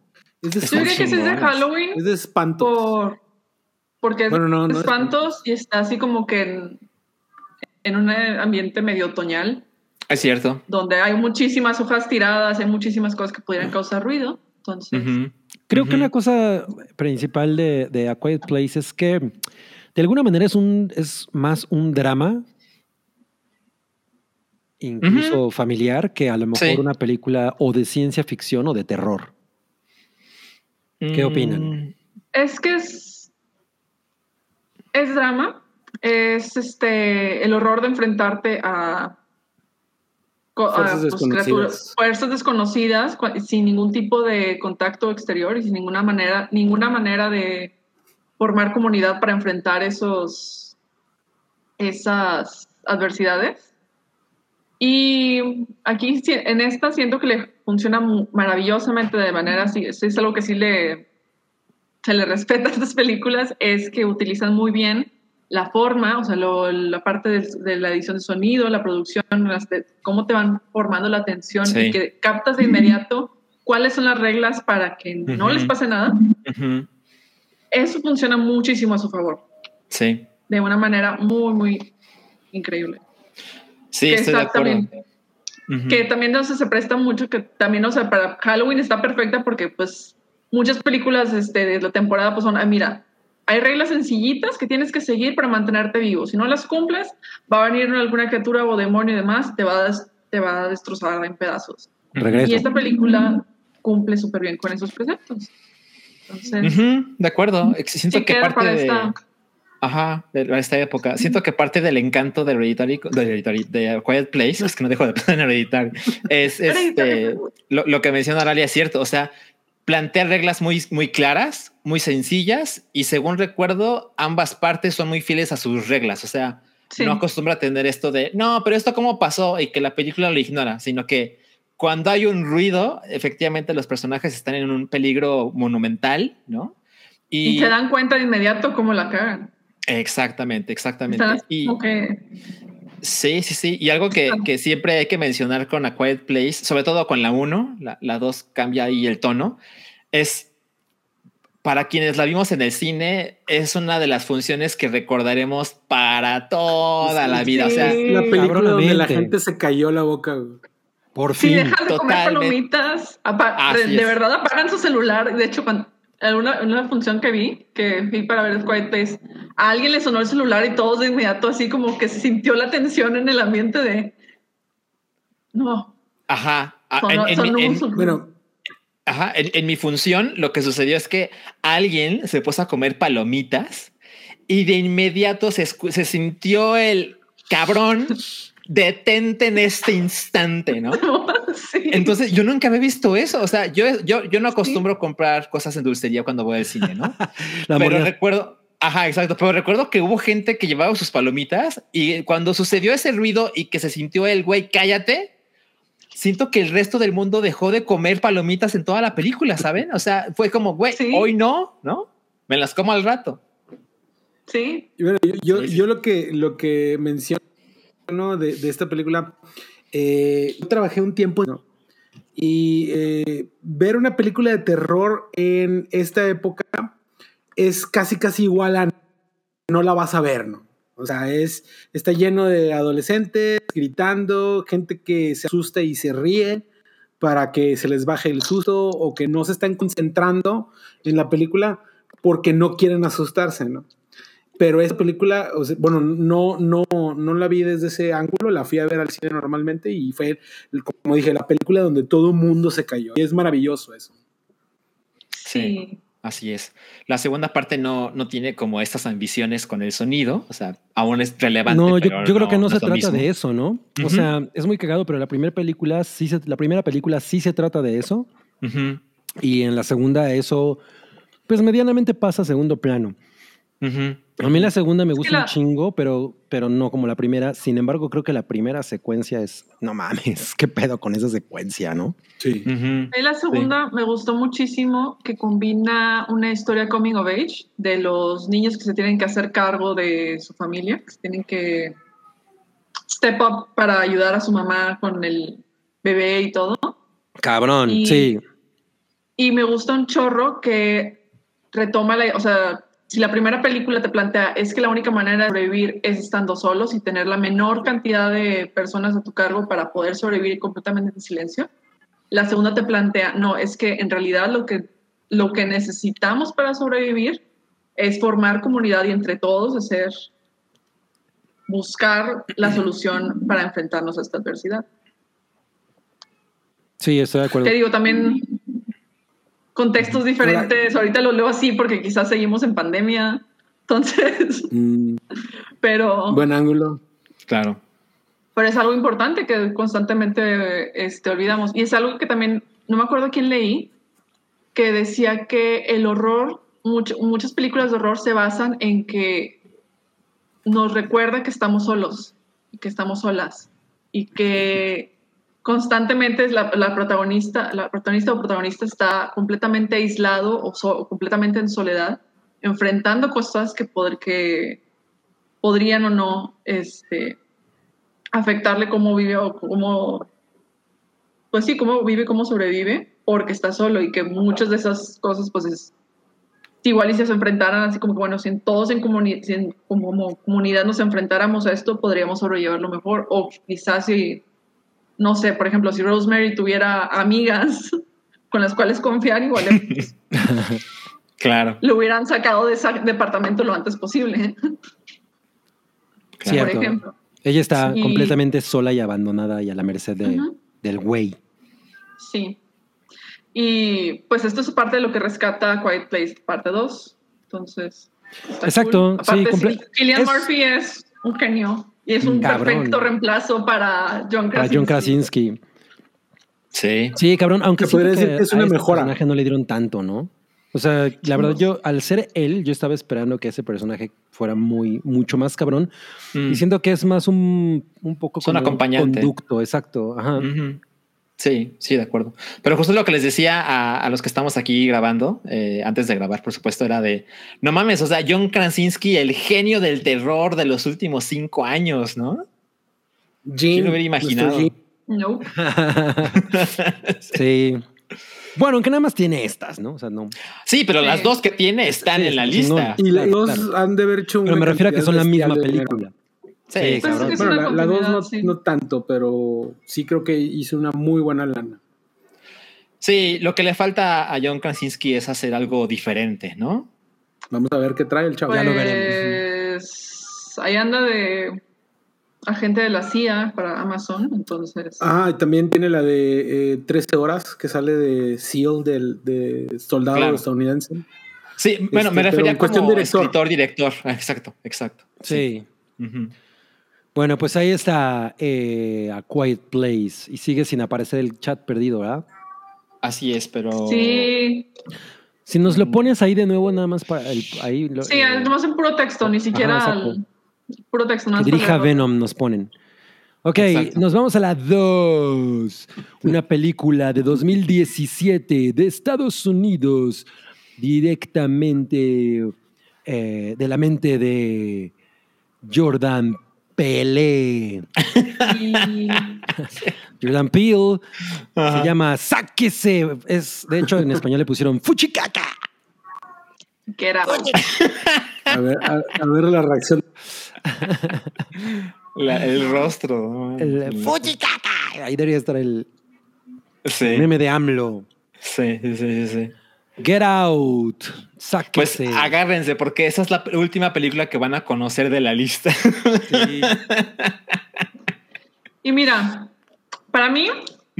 Jordan Peele sí tiene un mejor manejo de horror. O sea, él como director, como guionista, sí tiene un manejo del horror bien cabrón. Y de hecho lo plantea. Hay muchos este, cortometrajes cómicos que, tien- que tenía con este, con este kid. No me acuerdo el, el nombre de su, de su partner. Pero sí tiene un manejo del horror bien cabrón y bien específico y con un punto de vista bien diferente a lo que nos tiene acostumbrado el cine estadounidense. Ya las demás cosas que produce podrán ser, este, Derivativas. se, cocen, se cuecen aparte por completo, pero lo que hace Pil él di- específicamente dirigiendo y escribiendo, sí son eh, visiones de horror bastante interesantes, Muy, muy cabronas. Además, además tiene En- y- mucho. Esta también es película debut. Sí, ¿no? Eh, ¿Es película de qué? Debut. Debut. Creo que exacto. sí. Sí, ¿no? Sí, sí, sí, sí. sí. ¿Sí? Eh, Según yo, sí, Jordan Peele, sí, creo que fue su primer, primer largometraje. Es Sí. de- nos pone producción. ¿Quién es Boot? Eh, es, a es mí amigo la- de Gurgus. También es una gran experiencia. en, eh, eh, es una cosa Sí. muy chingona de ver en el cine. Eh, la verdad es que no entiendes como hacia dónde va, ¿no? Y, de- y, y en especial, al- o sea, alguien que a mí, no mames, cómo me gustan las cosas que ha hecho últimamente es Catherine Keener. Ujú. O sea, que siempre, siempre le, le- le he admirado mucho desde que la vi en, en John Malkovich. Pero aquí está poca madre porque además es bien culera. ¿No? Bélica. Y sí, cabrón, no me la amo. Y, y- y la verdad es que la película es súper envolvente. O sea, es una gran, es una experiencia también. Un poco como A Quiet Place, que es una experiencia. A esta también le pasa lo mismo, ¿no? O sea, siento que, que no sales y dices, ah, esto fue como normal. En realidad es completamente único, ¿no? O sea, y en- de alguna manera en Us, siento que la, la vibra es la, la misma, pero esta primera vez que la vimos fue muy chingón. Sí, sí, estoy de acuerdo. Y pues bueno, es claramente una de las películas que pues, más premiadas de toda la lista, ¿no? O sea, es- estuvo nominada al Oscar como mejor película. Y, Mejor actor para Daniel Kaluuya. Ajá, exactamente. Y pues siento que todos los que estamos en el chat, pues por supuesto que ya lo ubicamos, lo hemos visto múltiples veces, pero, pero pues no olvidar que es una película muy interesante en el sentido de, luego cuando, cuando hablo de mis películas pseudo turcas, ¿no? Es como que siempre caigo del mamón y demás. Y bueno, Get Out claramente no es una película turca, pero pero lo que me gusta mucho de- del cine diferente al gringo tradicional es contar perspectivas a las que no estamos familiarizados, ¿no? Y cuando ves Ujú. cosas como Get Out, que es una manera muy pop de, de ver cómo percibe el mundo de los blancos la gente negra, ¿no? En una, en una situación convencional como que te invitan a una fiesta y preguntarte, ¿voy a ser el único negro en el lugar? ¿No? Es una cosa que, pues francamente, yo nunca había notado de esta manera y no le iba a, a percibir más que a través de una película o, o un libro. Y, y creo que es algo que como que se puede perder fácilmente en el mensaje, pero, pero esa cotidianidad eh, se ve mucho en Get Out y lo transforma en una película que es muy disfrutable y que podemos ver múltiples veces y que, y que merece claramente estar en esta lista. Aunque no sé si es de Halloween. Yo sigo viendo Oralia, sí. a Oralia congelada. Ustedes, ¿no? Es que me- verá la congelada. me da La ansiedad. escucho perfecto, sí. No. No. Yo solo vengo a decirles que Get Out es una pinche chingadera. No A puede mí, se- ser. a mí se me La hace que a presión Cindy la ataque de Regia le gusta Get Out. Y luego nos preguntamos por qué no nos va igual de chingón en Spotify. ¿no? Exacto, exacto. Tronan las Sí. bocinas. Nos preguntan a. Fox si creemos que Jordan Peele está sobrevalorado. Pues, no. Yo no. Eh, no, no, No. lo creo. Él No produjo creo. Candyman, ¿no? También. Él produjo Sí. Candyman, sí. Tiene todo sí, ese sí. sello. Como A, a- a mí no me gustó tanto Oz, ¿no? Esperaba todo de Oz. A mí también, la primera hora me pareció súper chingona. Yo, yo voy a decir algo, eh, no sé si sea, sea controversial o no, A ver. pero eh, quisiera ver si él puede hacer una película que no sea de esta temática de, de afroamericanos. Quiero ver si puede hacer algo de terror o de suspenso alejado de esto, ¿no? Aunque como quiera, o sea, las tres que mencionaron, Get Out, Us y este Candyman, las tres se las agradezco cañón, sobre Sí. todo porque eh, si algo eh, esta lista me deja cada año es me deja un sentimiento de frustración y vacío muy cabrón. Este, no sé si el género esté en crisis. Eh, constantemente me dicen, a ver, recomienda No una creo. película. No. Es que mira, con- constantemente me dicen, recomiéndame una película que me dé mucho miedo, mucho miedo. Y yo les digo, bueno, Mm. ¿qué te puede dar miedo ahorita, no? Estamos a tres clics de ver eh, cosas horribles en internet, ¿no? ¿Qué, qué es lo que Sí. puede dar miedo ahorita? Y cuando salen películas como esta, como Get Out, que no es algo que se parezca a algo que ya hayamos visto antes en este género, donde las fórmulas se agotan muy fácil y sobre todo después de que una fórmula pega, le explotan hasta que ya no la queremos ver. Este, llegan ese tipo de películas y realmente se agradece, ¿no? Que eh, Get Out eh, tiene un subgénero que yo llamo eh, el terror donde todo el mundo sabe de qué se trata menos tú, o sea, como, como el personaje, ¿no? Everybody's on it but you. Este, y, y- y lo vas descubriendo junto con él de qué se trata y eso me gusta. Me, me da un poco de paranoia cuando veo películas de ese tipo, de que, de que todo el mundo está enterado de qué pasa, menos el protagonista y yo, ¿no?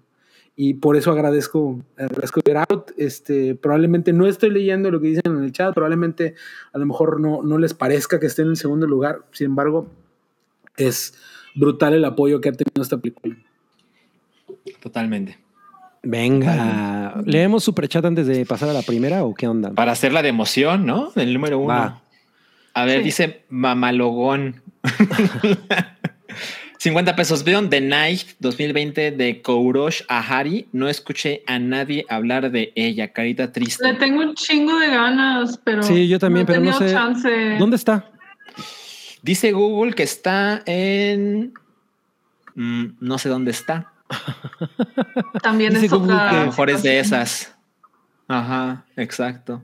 Es una Sí. película persa. Ese es el pedo. También sí Sí. es algo que me molesta mucho del género del horror, o sea, el contemporáneo, es que si no está producida en Estados Unidos o Europa, está cabrón encontrarla. Totalmente. Y aún, No, y, no, cuan- no. y aún y cuando tengas, haya este, servicios de streaming alternativos o más así como que no tan enfocados a estos, a estos pues territorios, pues sigue siendo bien difícil encontrar Sí, totalmente. Es- de eh, manera... eh, eso es bien adecuada. raro, Legal, ¿no? ajá, Diciendo que vivimos en 2021 y pues no mames, aún así sigue pasando eso. Sí. Pero ok, bueno, ese es el super chat. Y ahora pues ya nos vamos al primer lugar. Y el primer, lugar. Una película. ¿No tenemos un- alguna cortinilla para esto? Algo. Creo que no. No. Pero puede salir la calaquita diciendo. "Eh, Este es el primer lugar. o que salga Paddington, por lo Ajá, menos. exacto. Este es el primero. Bueno, pues vamos por unos mezcales ahorita y vamos a ver el primer lugar. Ay, la calaca. Ay, qué miedo. La- ¿Qué pedo? La calaca se. Ah, yo dije, ¿por qué taparon a Oralia? El primer lugar sí está bien chingón. Paw Patrol pusieron. Pop Patrol, sí. D- Dicen que el gato. el- ¿De quién es el gato que suena? Porque no es cliché. Es, cliché, mi- es- no, es, es la mía, güey. Es que, bueno, Ah. ahorita tras bambalinas la, la- la bajaron de la estufa. ¿Cómo Ah, se yo- llama? Cabeza. Cabeza. Ah. Y no Es le que, cantan bueno, la de una libra es de cabeza historia, eh, eh, Ajá. Así ra- rapidito, un día llegamos Claro. de viaje, es- estuvimos viviendo en Tamaulipas tres meses, de allá es mi esposa. Y llegamos y entramos a la casa, es algo así también tenebroso, ¿no? Porque entramos y dio un olor a muerto adentro de la casa, casi cabrón, güey. Y, y yo Oh, no. así de que, a ver, quédense afuera, güey, ¿no? Entro y abro la- el, el baño de- del piso de abajo y habíamos dejado abierta la, la ventana del baño y estaba una gata embarazada, tremendamente embarazada. Era un bodoque así enorme. Y el piso estaba lleno de pájaros muertos, donde se metió y ahí se quedó resguardándose de, de su embarazo. Y, este, se alimentaba de, salía y cazaba pájaros, ¿no? Y, y ese fue el olor que, que quedó. Tuvo seis gatos, 10 nación, en- en- adoptaron tres y los otros tres son los que viven aquí y no, no batallamos. eh, Uno que está así, tiene el pelo así casi güero, pues es el güero, ¿no? La negra es negra y esta cuando nació estaba así, tenía la, la cabeza así bien grandota y, y es cabeza, ¿no? Y ya se quedaron aquí y est- están bien chulos y... Es y como, este, es digo, como Exodia de Yu-Gi-Oh, ¿no? Es cabeza, torso, Sí, no. mano, No, mano. poca madre. La, la Sí. de bajar de la estufa, estaba arriba de la estufa, No, hazme el favor. Estaba fúrico. Ya me desconectó el, tres veces la computadora y ya sabes, ¿no? No, Todo mames. Pero es la historia de. Cabeza. Voy a leer este comentario del, del Sí. chat. Dice, cosas que se escuchan en esa casa. Baja esa cabeza de la estufa. Qué chingón. No mames, ser vecino de Eso- muchos eso debe también es como horrible. de- Jeffrey Dahmer. deja- bueno, no, no, no voy por ella. Que se queden ser. Se, se escucha mucho para soltarla. A ratos. A ver. A mí no Tenemos me el molesta. super chat de Mario César Lerma Argueta. Dice 100 pesitos, nos dice horror comedia que les guste. Ajá. Personalmente prefiero Return of the Living Dead, que de hecho en Rusty Musty hablamos de ella. el- Sí. Y les gustan las películas tan malas que dan risa. Siento que en el terror se da mucho eso. ok. Sí, pasa mucho. Me Bueno. gusta un chingo. Oralia, cuéntanos. Me gusta un chingo eh, Juan de los Muertos. Una película cubana, Cubana. que no recuerdo el año exactamente, pero de ese estilo. Y Shaun of the Dead. Me gusta un montón. Fearless Vampire Killers está cool. Y es medio musical. Pero ya no te gusta porque es de Eh, Polanski. Es de las poquitas que rescato de Polanski. Viejo asqueroso. Lamento Polanski. informar, bien, sí. Es que, sí, antes de que le ocurriera su tragedia personal y decidiera ser un este, terrible ser humano, hacía películas chidas. Sí. Y Claro. un clásico para estas fechas, eh, Little Shop of Horrors del 86. Ah, que es de bien padre. Es bien padre, es una comedia, es musical y es también de horror. Miren, yo vi un Cabri Return of the Living Dead. La vi pues ya hace bastantes años, No cabrón. mami, no me acordaba de eso. Sí, yo nunca la había visto y Cabri me dijo, ¿conoces esto? Y yo, pues sé que existe. Hay que verla, ¿no? Y pues estábamos en unas circunstancias, pues, diferentes a las normales, digamos, ¿no? Y no mames, fue una cosa muy espectacular. La, la amo mucho. La, la he visto un par de veces desde entonces y, y se mantiene completamente vigente. Y algo más reciente está One Code of the Dead, que es una película que ya que había También. mostrado su amor infinito por ella. Yo la vi hace meses y es de esas películas que dices, bueno, llegué por el hype, ¿no? Por, por el bueno, Carrie me la recomendó, tiene muy buenas reseñas, creo que tiene 100% en Rotten Tomatoes. Y dije, bueno, pues lo voy a intentar. Y como a los 30 minutos dije, ¿en serio? Así como, ¿esto dónde va? Y le das tantita paciencia y se convierte en una cosa que no mames, o sea, la vas a recordar Está para siempre. increíble. Es hermosísima. A, a mí me dolió sacarla de la lista. Sí, sí, sí. sí la sí. quería ahí. Sí. Yo le Pero puesto no, lugar de. No, no es cierto. En lugar de. Está muy bien. Mira, eh, Federico Blee justamente dice An American Werewolf in London. Yo diría que esa película es comedia y horror perfectamente equilibrados. O sea, porque el Sí. horror está cabrón. O sea, o- Sí. o, pa- o para su época incluso está cabrón. Eh, Ahora que la vi con Chocomeo me decía ella que sí le parece creepy. Y yo creo que lo es. Y la comedia es muy, muy, muy chingón. O sea, hay unas cosas de que, que cuando güey despierta en el zoológico, en la jaula, no mames, esas cosas muy cagadas, ¿no? Entonces, creo que esa es una muy buena referencia. Obvio, One Cut of the Dead sería, como dice Salche, otra eh, referencia así. Y otra Ujú. sería House. ¡Vamos! No mames, el DVD de Criterion. Sí. No mames. Presúmelo Esa es super película de Halloween. Sí, sí, Sí. lo es. Sí lo ¿No es. entraría también ahí Gremlins? ¿Cuál? Gremlins. Gremlins. Yo, yo totalmente creo. Gremlins O sea, es Navidad, ¿no? También es de Navidad. Esas sí, Sí. es- esas que cubren todo el espectro. Pero yo Ajá. definitivamente pienso que Gremlins es una película de horror. O sea, Sí. tiene Sí. toda la vibra. Está Sí, violenta produce- la madre, güey. Ya puso la produxa que es como Frozen. Ay, sí, y Tucker y Dale versus Evil. Ay, no mames, qué cosa tan chingona, súper chingona. Véanla, es también una gran combinación de horror con comedia, pero sí siento que va, o sea, sí está más tirada a la comedia. Sí, Cabri alguna vez me dijo, oye, ¿ya viste esta cosa? Y le dije, ay, las películas de granjeros me cagan. pero, pero un día lo voy a volver a intentar. Porque lo intenté, o sea, la Ah, ¿en puse un día, sí, sí, sí. Y recuerdo que soporté muy poco y dije, no, no estoy la humor vimos para esto". En un maratón que hicimos con unos amigos que empezó con One Cut of the Dead y luego vimos esa y sí, también la- les gustó un chingo. Y lo que pasa es que juega con esta idea de que pues, los hillbillies son unos pinches culeros que te pueden, o sea, que ya sabes, The Hills Have Eyes, ¿no? O sea, Ajá. Y, Ujú. Sí. y aquí es al revés, ¿no? Entonces es muy maravilloso. O sea, como que, como que esa perspectiva es muy fresca y, y no diría que es una película horror, pero es como un gore de comedia chingón. Películas de granjeros Star Wars, sí, claro. Sí, Nos sí, dice sí, Cristian sí. Pero bueno, pero qué granjeros, Milik, claro. Y ahora sí nos vamos a la, nu- a la número uno. La número uno. ¿Qué pasó, ¿Cuál es Dalia? el chat? Espérense. Antes de, Superchat. hay que mencionar este super ¿Cuál chat. es? Nos, esta de, de Ah, Blanc. Sí.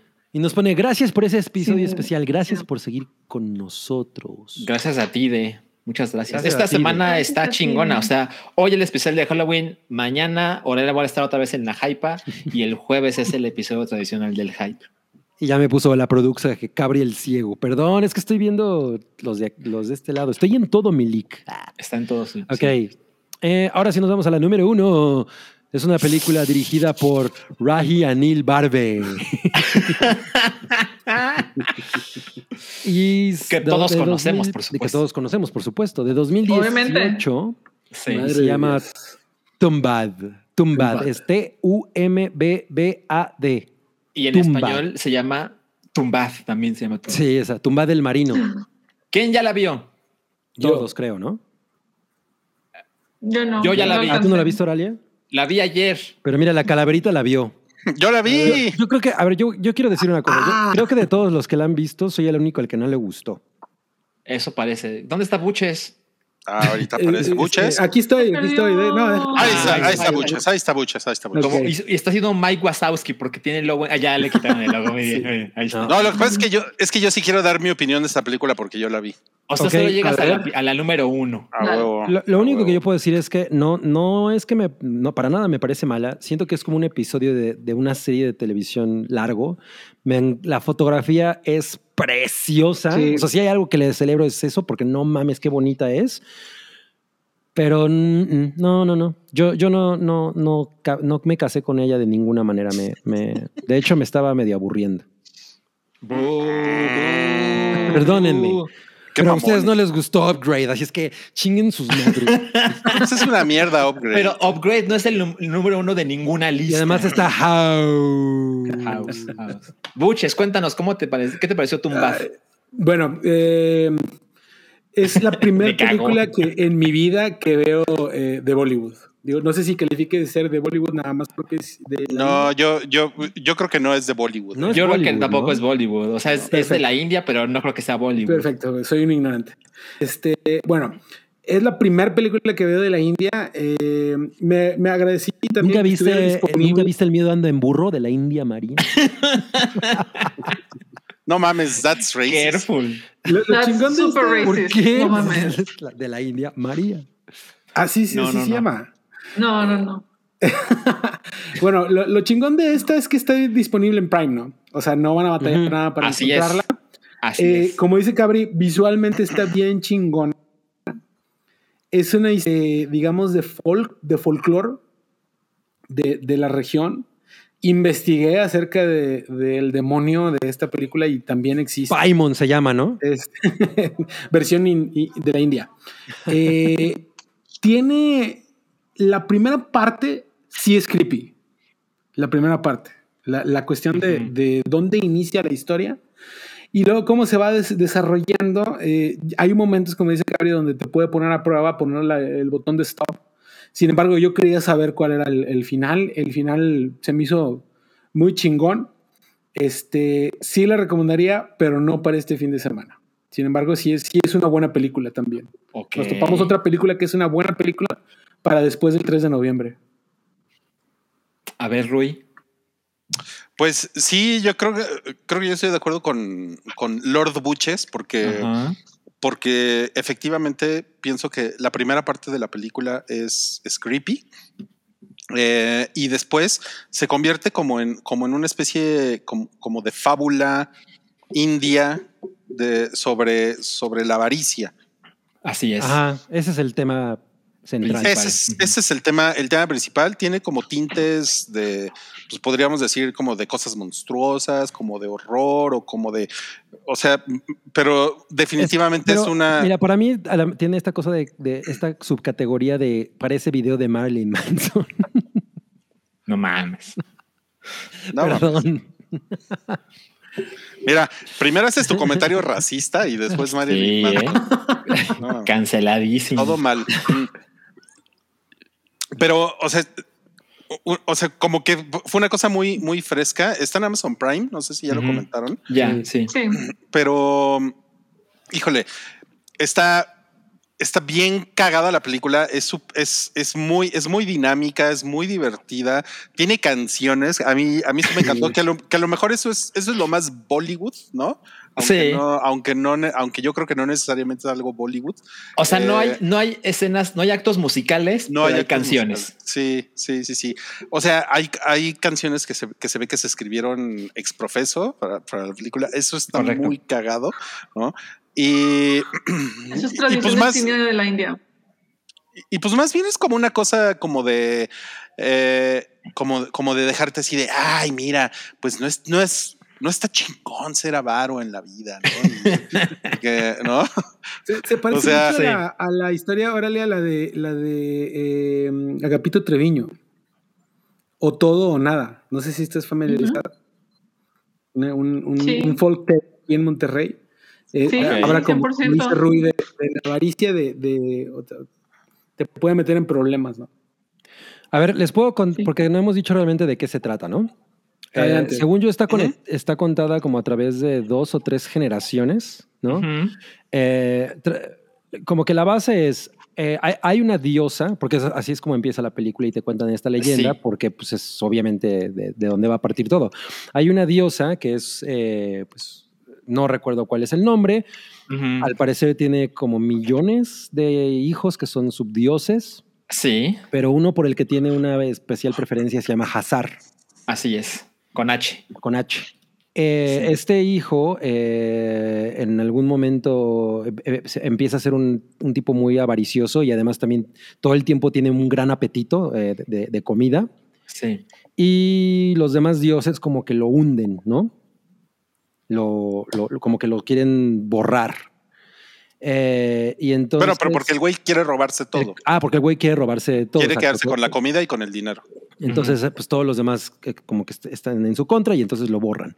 Y entonces la- esta diosa lo rescata y le dice, bueno, la, única manera en la que tú puedes recuperar tu vida, o sea, porque pues, estaban a punto de matarlo, la única manera en la que tú puedes recu- recuperar tu vida es, vas a existir, pero nadie nunca jamás va a saber que tú existes. Ni- nadie va- te va a rendir culto. O sea, vas a ser un, un dios eh, sin ningún significado para... Lo cual, es un, lo cual es una cosa en la India muy cabrona, porque en, en la India todo, todo el tema de los cultos y de los rituales es, es, es gigantesco, ¿no?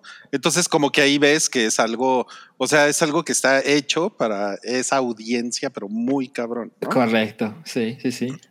Entonces, corte A, en, la, en el mundo real, eh, pues hay un- una, pues una familia en el pueblo de Tumbad, porque el- el- así es, el- ese es el nombre del pueblo, Así es. Ah. eh, que lo- Un que- pueblo en el que siempre llueve. en el que siempre llueve, Sí. que eh, es donde existe, eh, pues, este, una puerta que te conduce a donde este, de- este dios o demonio, ahora es como una especie de demonio, Este está ente. oculto, Ajá. ¿no?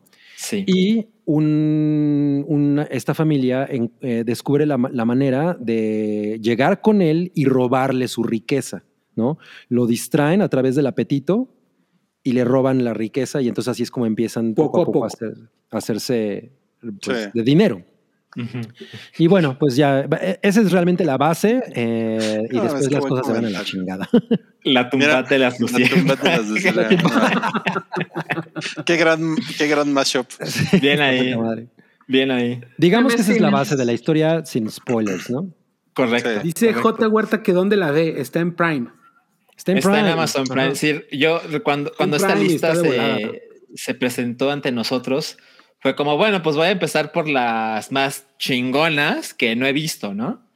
Entonces, pues Tumbad quedó en el número uno. Yo ni siquiera sabía que esto existía y dije, no mames. Cuando googleé de dónde es y de cuándo, dije, nunca la voy a conseguir, ¿no? Ya valió madres.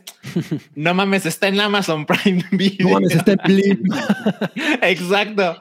Y dije, ah, chingón. Entonces empecé por ahí y lo que hice fue googleé muy poco. O sea, les digo, sé de dónde es, sé del año y sé que quedó en esta lista. Y dije, bueno, no se diga más, no, no vi el trailer ni mucho menos. Y es una de esas experiencias que dices, no mames, o sea, qué chingón que no tenía idea de esto. Definitivamente me gustó. Definitivamente considero, yo a diferencia de Buches y de Rui, creo, yo sí la veo como una película de Halloween. En ¿Ah, el sí? sentido, sí, la verdad es que sí lo veo así porque tiene su dosis sangrienta y tiene Sí. su dosis de como, o sea, como que no te vas a ir a dormir pensando, ya valí madres, no voy a poder cerrar los ojos. O sea, tiene esa onda de diversión sangriento que, que me gusta mucho.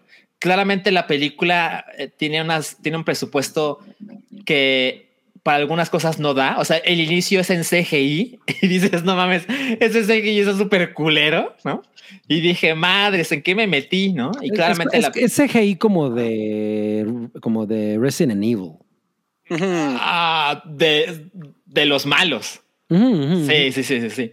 Pero pronto la película abandona esa parte de, de visual, ¿no? Y se convierte en una cosa que coincido con Cabri, es una cosa que a ratos es muy bonito y tiene algunas, como las escenas de miedito, cuando cierta, cierto personaje se mete a cierto lugar. O sea, lo de, la- lo, lo de la abuela. Eh, no, no. Uy, cuando güey. se- o sea, e- eso está cabrón. Eso ¿A está ti la abuela te dio miedo? Sí, sí. Más que miedo me dio asco. Sí, Mm. está cabrón. Pero hablo de, hablo de, hablo de un lugar al que se meten, ¿de acuerdo? Sí. Mm, ya, ya, ya. esa parte me pareció bien chingón cómo lo crearon. O sea, Sí, me, me sí, puse a pensar, no mames, me gustaría ver un detrás de cámaras de cómo, ¿Cómo diablos esta cosa. Porque no se siente como una cosa que dices, no mames, este es un, es un avance técnico brutal, ¿no? Se siente esa Parece vibra set. de... Ajá, se siente que es un set, pero tiene esta vibra al ser una película de la India con el cual pues yo estoy poco familiarizado. El sentir, no mames, qué chingón ver cómo otros buscan la manera de que esta historia pueda funcionar. Sí. Y me parece que lo cumple fácil, o sea, lo cumple chingón. Y, y no es una película súper aterradora, para nada es la película más chingona del, del género de horror que yo he visto en los últimos cinco años, pero estoy muy contento de haberme encontrado y la puedo recomendar sin problema alguno. Sí, está muy cabrón. Excelente. Oye, hay, eh, el- una, una, una de las cosas que yo pensaba es que es, eh, está, está filmada muy chingón, ¿no?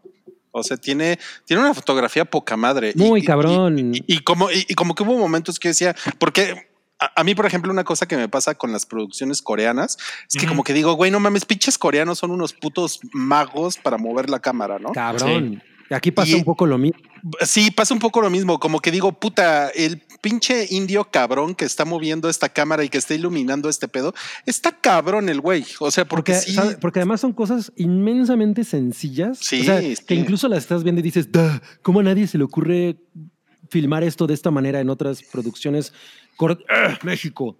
Eh, por ejemplo, hay una parte en la que ellos va- en, en la que dos chavitos van subiendo una colina eh, bajo la lluvia Sí. y, y la, Sí. y la cámara los va siguiendo, los va siguiendo y luego se estaciona y asciende como para mostrar como el- el- la zona en la que ellos se instalan. Es una cosa muy simple, ¿no? Que, que pues realmente es una escena súper X, Sí. pero está retratada de una manera preciosa. O sea, O sea, y- o el- o el- el, el pasillo que te lleva a la- al lugar Al- donde de la tienen a la, a la abuela. O sea, todas las tomas que hacen ahí de ida y vuelta. La es- iluminación, los tonos ocre que un espacio muy tiene, las reducido texturas. y, y se requiere mucho ambiente de, de- de la dirección de cámaras para que realmente sea algo creepy. Y yo creo que sí lo logran también. Ese es, es un Sí, que sí. eh, o sea, en esa parte la película está muy por encima de, de incluso de las expectativas. O sea, sí está cabrón eso. Yo o sea, siento que a lo, a lo mejor no conecté con el tono, ¿no? Que tiene un tono de, de- de muy un poco de la India. Pero lo que de- decías, eh, la referencia de los coreanos, por ejemplo, los coreanos tienen un tipo de, de comedia de pronto en sus películas más dramáticas y más cabronas que a mí no me, no me saca del, del- Ujú. de la vibra de la película. Y en Ujú. esta había cosas que sí de pronto... ugh. pero mi personaje favorito es el güey, es el amigo, el que es como un poco Ah. andrógino. No mames, qué chingón Sí. está eso, güey. Está poca Se parece un chingo ese güey. La altura lo vi y dije, ah, mi tío Ernesto, ¿no? Que No también mames, el qué personaje y, y- y el, el- el- lo que obtiene ese personaje está muy chingón manejado también. De, Sí. de qué es lo Sí. que obtiene con, con su avaricia, ¿no? Él fue mi, mi personaje favorito, definitivamente. Pues es como el, como el Pai Mei de la India, ¿no? El exacto, sí. Ahora tengo que decir algo, eh, como para advertir a nuestra audiencia. La película no Ah. tiene subtítulos más que en inglés, Sí, sí, sí, sí. lo cual me llamó mucho la atención porque, pues, tomando en cuenta que Amazon tiene presencia oficial en México, yo supongo que deben buscar constantemente o siempre que las películas que tengan siempre estén subtituladas por lo menos al español, ¿no? Y en este caso no, Nada En que se les pasó ponerla, ponerla en el Prime de Latinoamérica y la quitan. Por aquello de que nada más está en inglés, ¿no? Está en inglés y en, en cinco o seis idiomas de allá, ¿no? Ajá, exacto. Pero- Digo, evidentemente ¿Qué, esto qué nos queda inglés. sentí que sí la vieron. Sí, sí. Sí, sí, sí. Que la hayan visto, ¿no? Porque dije, le van a decir que es pinche mugrero. Y... Pero no, sí estuvo muy, no, Hubiera visto no. las otras, pero ya no tuve tiempo. Ajá. Yo quería ver todas, ajá, pero efectivamente el tiempo. Sí, se Nada más nos faltó Mutant eh, Blast y ya. Exacto, yo no la, no la encontré. Ujú. Y en fin, está el resto de la lista para que este, ahí indaguen qué es lo que les agrada. Sí. Este, ya, ya despidiéndome yo, ¿no? ¿Qué, qué dice la Qué asco. Ok, Ya se fue el productor. Ya, ya se Bye. fue. Pues esa fue la lista. Ese es el top 10 del internet. Sí. Es el, el- el- el top 10 de, de peleense con, con las páginas de donde viene esto, no con nosotros. ¿no?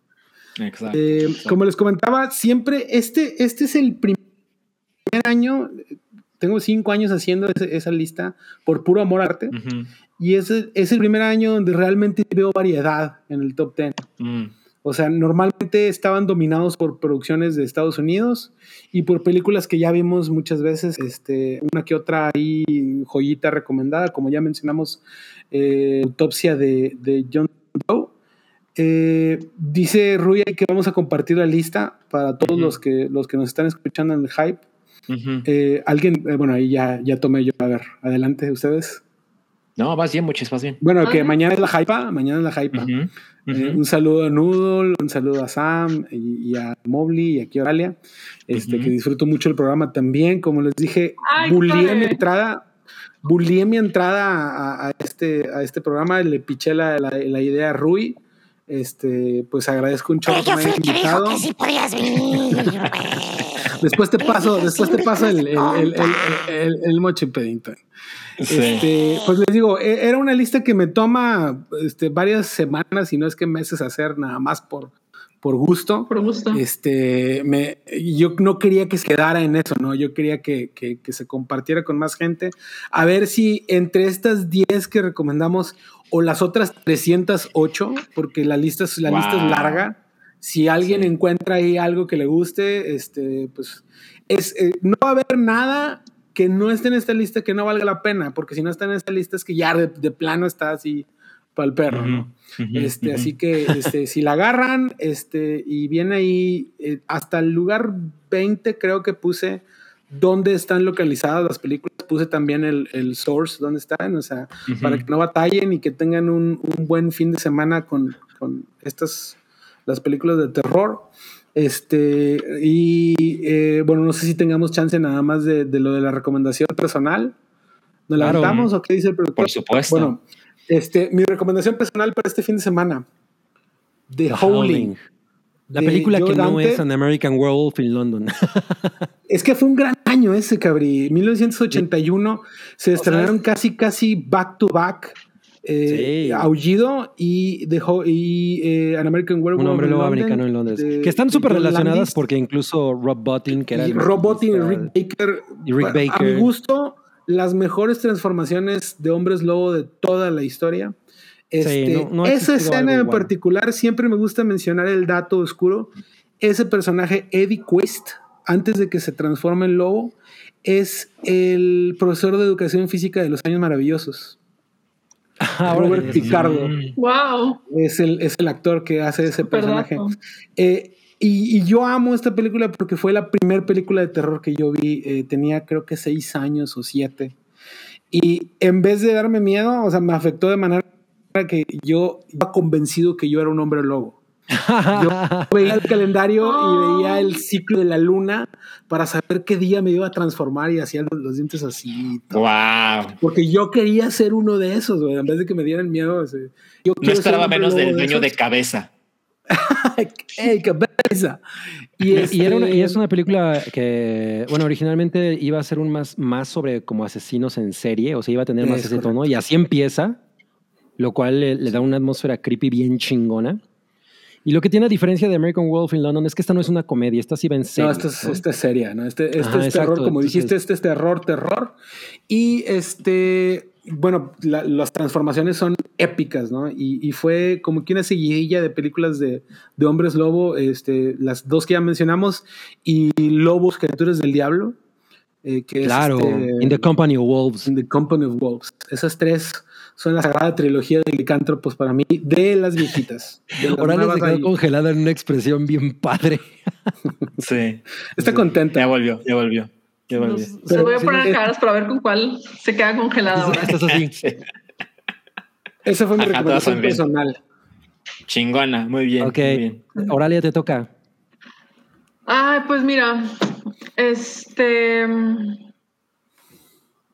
recomendaría, así como para Halloween, eh, recomendaría Ten Cloverfield Lane. Es muy divertida, si está así como cumple con los preceptos que ponemos para Halloween. Fuera de Halloween, porque ya saben que yo adoro el horror y vivo horror 24/7.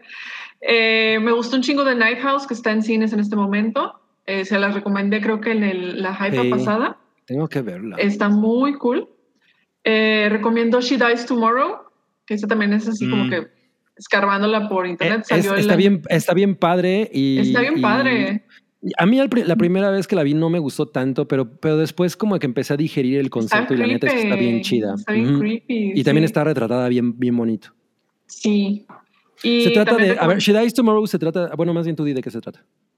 She Dies Tomorrow trata de una mujer que está tentando así como que un- una crisis nerviosa y está convencida de que se va a morir al día siguiente. Y esa idea se va transmitiendo con todas las personas que la rodean. O sea, ella le dice a alguien que se va a morir al día siguiente y la persona Ajá. al principio se muestra incrédula o como, güey, tengo Ah, que sí. ayudar a esta mujer. O y sea, esa no, misma persona empieza a decir, yo me voy a morir al día siguiente. Y entonces es como un virus. Ajá, se va esparciendo, está bien chida. Y también eh, recomiendo Cam, esa está en Netflix, a ver si no la habrán quitado ya. Cam. No sé si la vieron, este es de 2018, 17, por ahí, y trata de una, de una cam girl que es suplantada por su identidad en internet. Aparece otra cuenta con su misma imagen, sus mismas fotos, sus mismas grabaciones, todo, que la empieza a suplantar. Mm. Está muy cool, está muy interesante. En Netflix dices. Está en Netflix, Bien, bien. para que vean que no, todo lo que recomiendo está raro. Ujú, Y este, la sección turca en Movie tiene una sección de horror bastante interesante también, que incluye Thirst, incluye. Mm. Las Buenas Maneras, eh, brasileña, Vampir, de Pere Portabella, y La Mansión de la Locura, de Moctezuma, de López Moctezuma. Oye, es un chingo, no veo Vampir. ¿Dónde está? En movie. En Movie, Ah, tengo- MV. Este, llevas meses diciendo que va a salir Movie, no, no, no te ya sé, estoy Meses. mal, perdón. Meses. Pero miren, Hausu. Hazlo ahorita mismo. Oralia, Sandy U pregunta que cómo se llamó la que estabas recomendando. Em, recomendé Cam, recomendé She Dies Tomorrow, recomendé Ten Cloverfield Lane, eh, recomendé The Night House, que está en cines en este momento, Ajá. y mencioné algunas Te pusieron la mansión siniestra, ¿no? La mansión siniestra. No, la casa siniestra, no sé. Su Nombre nombre genérico. feo, pero sale. Nombre genérico, pero sale Rebecca Hall. Entonces, ya con eso, ella en el póster la ubican. Bueno, Bien. Salchi. Pues miren, este, me gustaban mucho sus recomendaciones. Claramente, este, hay cosas chingonas ahí. Eh, Kilómetro 31. No, espera. solo, solo eh, tengo que decir algo. Yo creo que deberíamos seguir con la idea de las películas de los últimos cinco años, ¿no? O por lo menos es como yo lo quiero hacer. Y hay una película que ya sé que no iba a aparecer, pero que estoy seguro de que Oralia y yo amamos muchísimo. No sé los demás, pero Suspiria de 2018, eh, remake de, o mejor dicho, la, ajá, la- una nueva adaptación. Todos de Luca hablamos muy Guadagnino. bien de ella. Eh, yo creí que esta película podía. ¿Sabes en qué lugar quedó en la lista, Buches? Suspiria 2018. 64, imagínense. Eh, la La razón por la cual falta está- de gusto. La mamada. le fue sí. mal en, La falta mal en de Rotten gusto. Tomatoes. En Rotten Tomatoes fue mal. donde le fue mal. Esa película es una chingadera. ¿Hasta a ti te gustó? No, ¿Hasta no tienes gustó? gusto. No, No, tienes no, gusto no. ni sentido. Hasta a Rui le gustó. Yo, yo No, rápido A ver, dinos, dinos. Claro. Yo creo que tiene, tiene una de las 10 mejores muertes que he visto en el terror. Puta, sí, no mames. Absolutamente. Sí. 10 ¿Hablas de, de la de 2018? Sí, sí, sí. sí. Bien, bien, de acuerdo. Sí, sí, sí. Es nomás Eh, el momento donde le mueve la quijada. Sí. Sí, sí, sí. Es, es, es, es una obra maestra esa cosa. Y Yo- según yo, estoy sé, hablando de, la- de lo de los ganchos. la de los ganchos. También. Según Ay, sé. Suspiria está en Amazon Prime. Sí. Está hecho, junto puta, con la original. Junto con la Sí, original. urge Exacto. Pueden hacer un nuevo. double feature y hacerme feliz. Exacto. Es una gran. Yo, yo creo que es una gran idea de Halloween ver back to back Suspiria y Suspiria. Y yo, a mí me cuesta mucho trabajo decir cuál me gusta más y me termino quedando con la original, pero, pero el- el- la nueva adaptación es increíble, es hermosa, tiene unas coreografías loquísimas, tiene unos pósters maravillosos, es una cosa que todo mundo debería ver. Sí, sí me sorprendió bien, cabrón. Mira, eh, pregunta Adrián Martes, Bright, Márquez, ¿Brightburn es de Halloween? No, no es de Halloween. No es de Halloween. No. A mí me gusta Brightburn, la verdad. Creo que el Sí, concepto pudo haber sido me mejor divertí. explotado. Ujú. Y la versión que según yo pusieron en cines está censurada. Y yo no he, no he visto la versión completa. Sí, está censurada en cine. Estaba. Ujú. Ujú. Sí. Eh, dice Franz Sandon que no le gustó Suspiria porque está bien extraña. Suspiria No, y pues, alarido. Déjate, déjate. Let yourself take Yo yourself. le amo. Sí. sí. Pues mira- es la nueva y alarido es la viejita. Voy cabrillado, nos dijo la produxa. Ya que. Oralia recomendó She Dies Tomorrow y como un poco en continu- o sea, de película de Halloween, voy a recomendar una de. Halloween y una de, no de Halloween. De Halloween les recomendaría mucho de la sección, búsquenla a ver cómo. Psycho Gorman. Qué cosa tan Ok. chingona. No mames, está poca madre esa película. Es como una Ajá. comedia de horror de serie B, como, como de horror cósmico, aterrizada de la manera más chingona. O sea, la neta, qué, qué pinche maravilla. Eh, leí- le- estuve leyendo en muchos lados hasta que dije, güey, ¿sabes qué? Sí, ya tengo que verla porque quién sabe cuándo la pueda ver de, de manera legal, entonces la voy a ver. No mames, Sí. o sea, muero por ver esa cosa en el cine. Es una experiencia bien divertida sobre, sobre una entidad, eh, como, un, como una entidad cabroncísima universal que Ajá. viene, que es encerrada en la tierra y, y por cosas del destino cae bajo la, el mandato de una niña adolescente. Entonces imagínense una escuincla adolescente, la peor escuincla adolescente que han visto en su vida en el cine, controlando a la criatura más poderosa del universo. No mames, qué cosa tan chingona. Tiene La un humor necesito. maravilloso. Es maravillosa esa película. Y es de Ya me la vendiste 2020. con eso. Es, es del año Es pasado. muy reciente, muy bien, muy bien. Sí. Ya con eso me la vendiste. A J Balvin no le Sí, no, adolescente, puta, no mames, O sea, la adolescentes encabronadas es de que mejor subgénero. Sí, Eh, sí. Sí, pu- pusiera- justo Jay Bourne puso que fue como Power Rangers Rated R, totalmente. Tiene una cosa estética como de Power Rangers, no mames, o sea, es una combinación muy cagada de elementos. Entonces yo sí fui muy fan. Y la, la película que no es de Halloween, pero entra en la categoría She Dies Tomorrow, Ujú. es Swallow, Mm, que es esta película No que parece, visto parece como de A24, pero no es de Pero no A24. es. Es, de- es también categoría parece de A24. Sí, tiene esa vibra, sí. Tiene esa vibra que es, pues, en esencia, esta, esta historia sobre una chica que va a tener eh, el hijo de un... De un eh, de- eh, su esposo es un tipo de una familia acaudalada. Ella vive como encerrada en, en una casa, en una jaula de oro, básicamente. Es una casa súper chingona.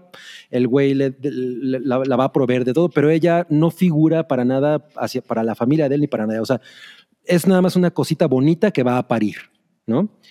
Y ella, ella empieza, eh, por, por esta situación que, que le da ansiedad, empieza a comer cosas que cada vez más peligrosas, que empieza a comer, a ingerir clavos, canicas, cosas así. Entonces, obviamente esto de- despierta un se- un un estatus de alerta en, en el- en su esposo y en la familia y la cosa se pone muy cabrona. No, no es un spoiler de eso. se trata la película, producción, Se sí. llama Swallow. Ajá. Véanla, está bien chingona. Y pues, y con una Jennifer Lawrence mejorada. Así no me acuerdo cómo se llama esa morra que también está súper linda. Ahorita no me acuerdo cómo se llama ella, pero gran película. ¡Vámonos! Pues se acabó, amigos. Pues Dos horas fue- y media. dos horas. terminó. Nos la pasamos muy bien. Muy chingón, muchas gracias por No, invitarme. muy cool. No, Este, gracias ahí- a ti, ahí- muchas por gracias por proponerlo. venir. Ahí Sí, les sí, invito sí. El, el, eh, en Twitter, ar- arroba buches-lfc. Eh, voy a hacer el dump de creepypastas y, y fotos creepies que hago cada Ajá. Halloween. Lo hago el Oye, viernes. muchas, ¿de, de qué es el LFC de tu arroba? Ay, bueno, eh, rapidito. Cuando abrimos Twitter, yo nada más tenía dos tipos de seguidores. Los de toque de queda, que me conocen como buches, y los fans del Liverpool, que es el equipo de Europa que, que yo sigo desde hace unos 15 años. O sea, era, mi, mi arroba era dirigida a esos dos este, a tus dos públicos y ya. audiencias. Y ya creció un poquito más, pero pues esa es la razón. Es lo que le decía a Buches, que sí se puede ser FIFA y ver cine turco. Exacto, ¿no? Exacto. Ver cine de, de varios países, de hecho, no. Este, como lo vimos hoy. Vean la de Indonesia. Ese es mi, mi gallo. Y Hereditary. La va a buscar, la va a buscar. Vean sí. Nos vemos. Adiós. Muchas gracias. Gracias. Bonita semana. Mañana hay Hypa. Tu apoyo es necesario y muy agradecido. Aceptamos donativos para seguir produciendo nuestro blog y podcast desde patreon.com diagonal el hype.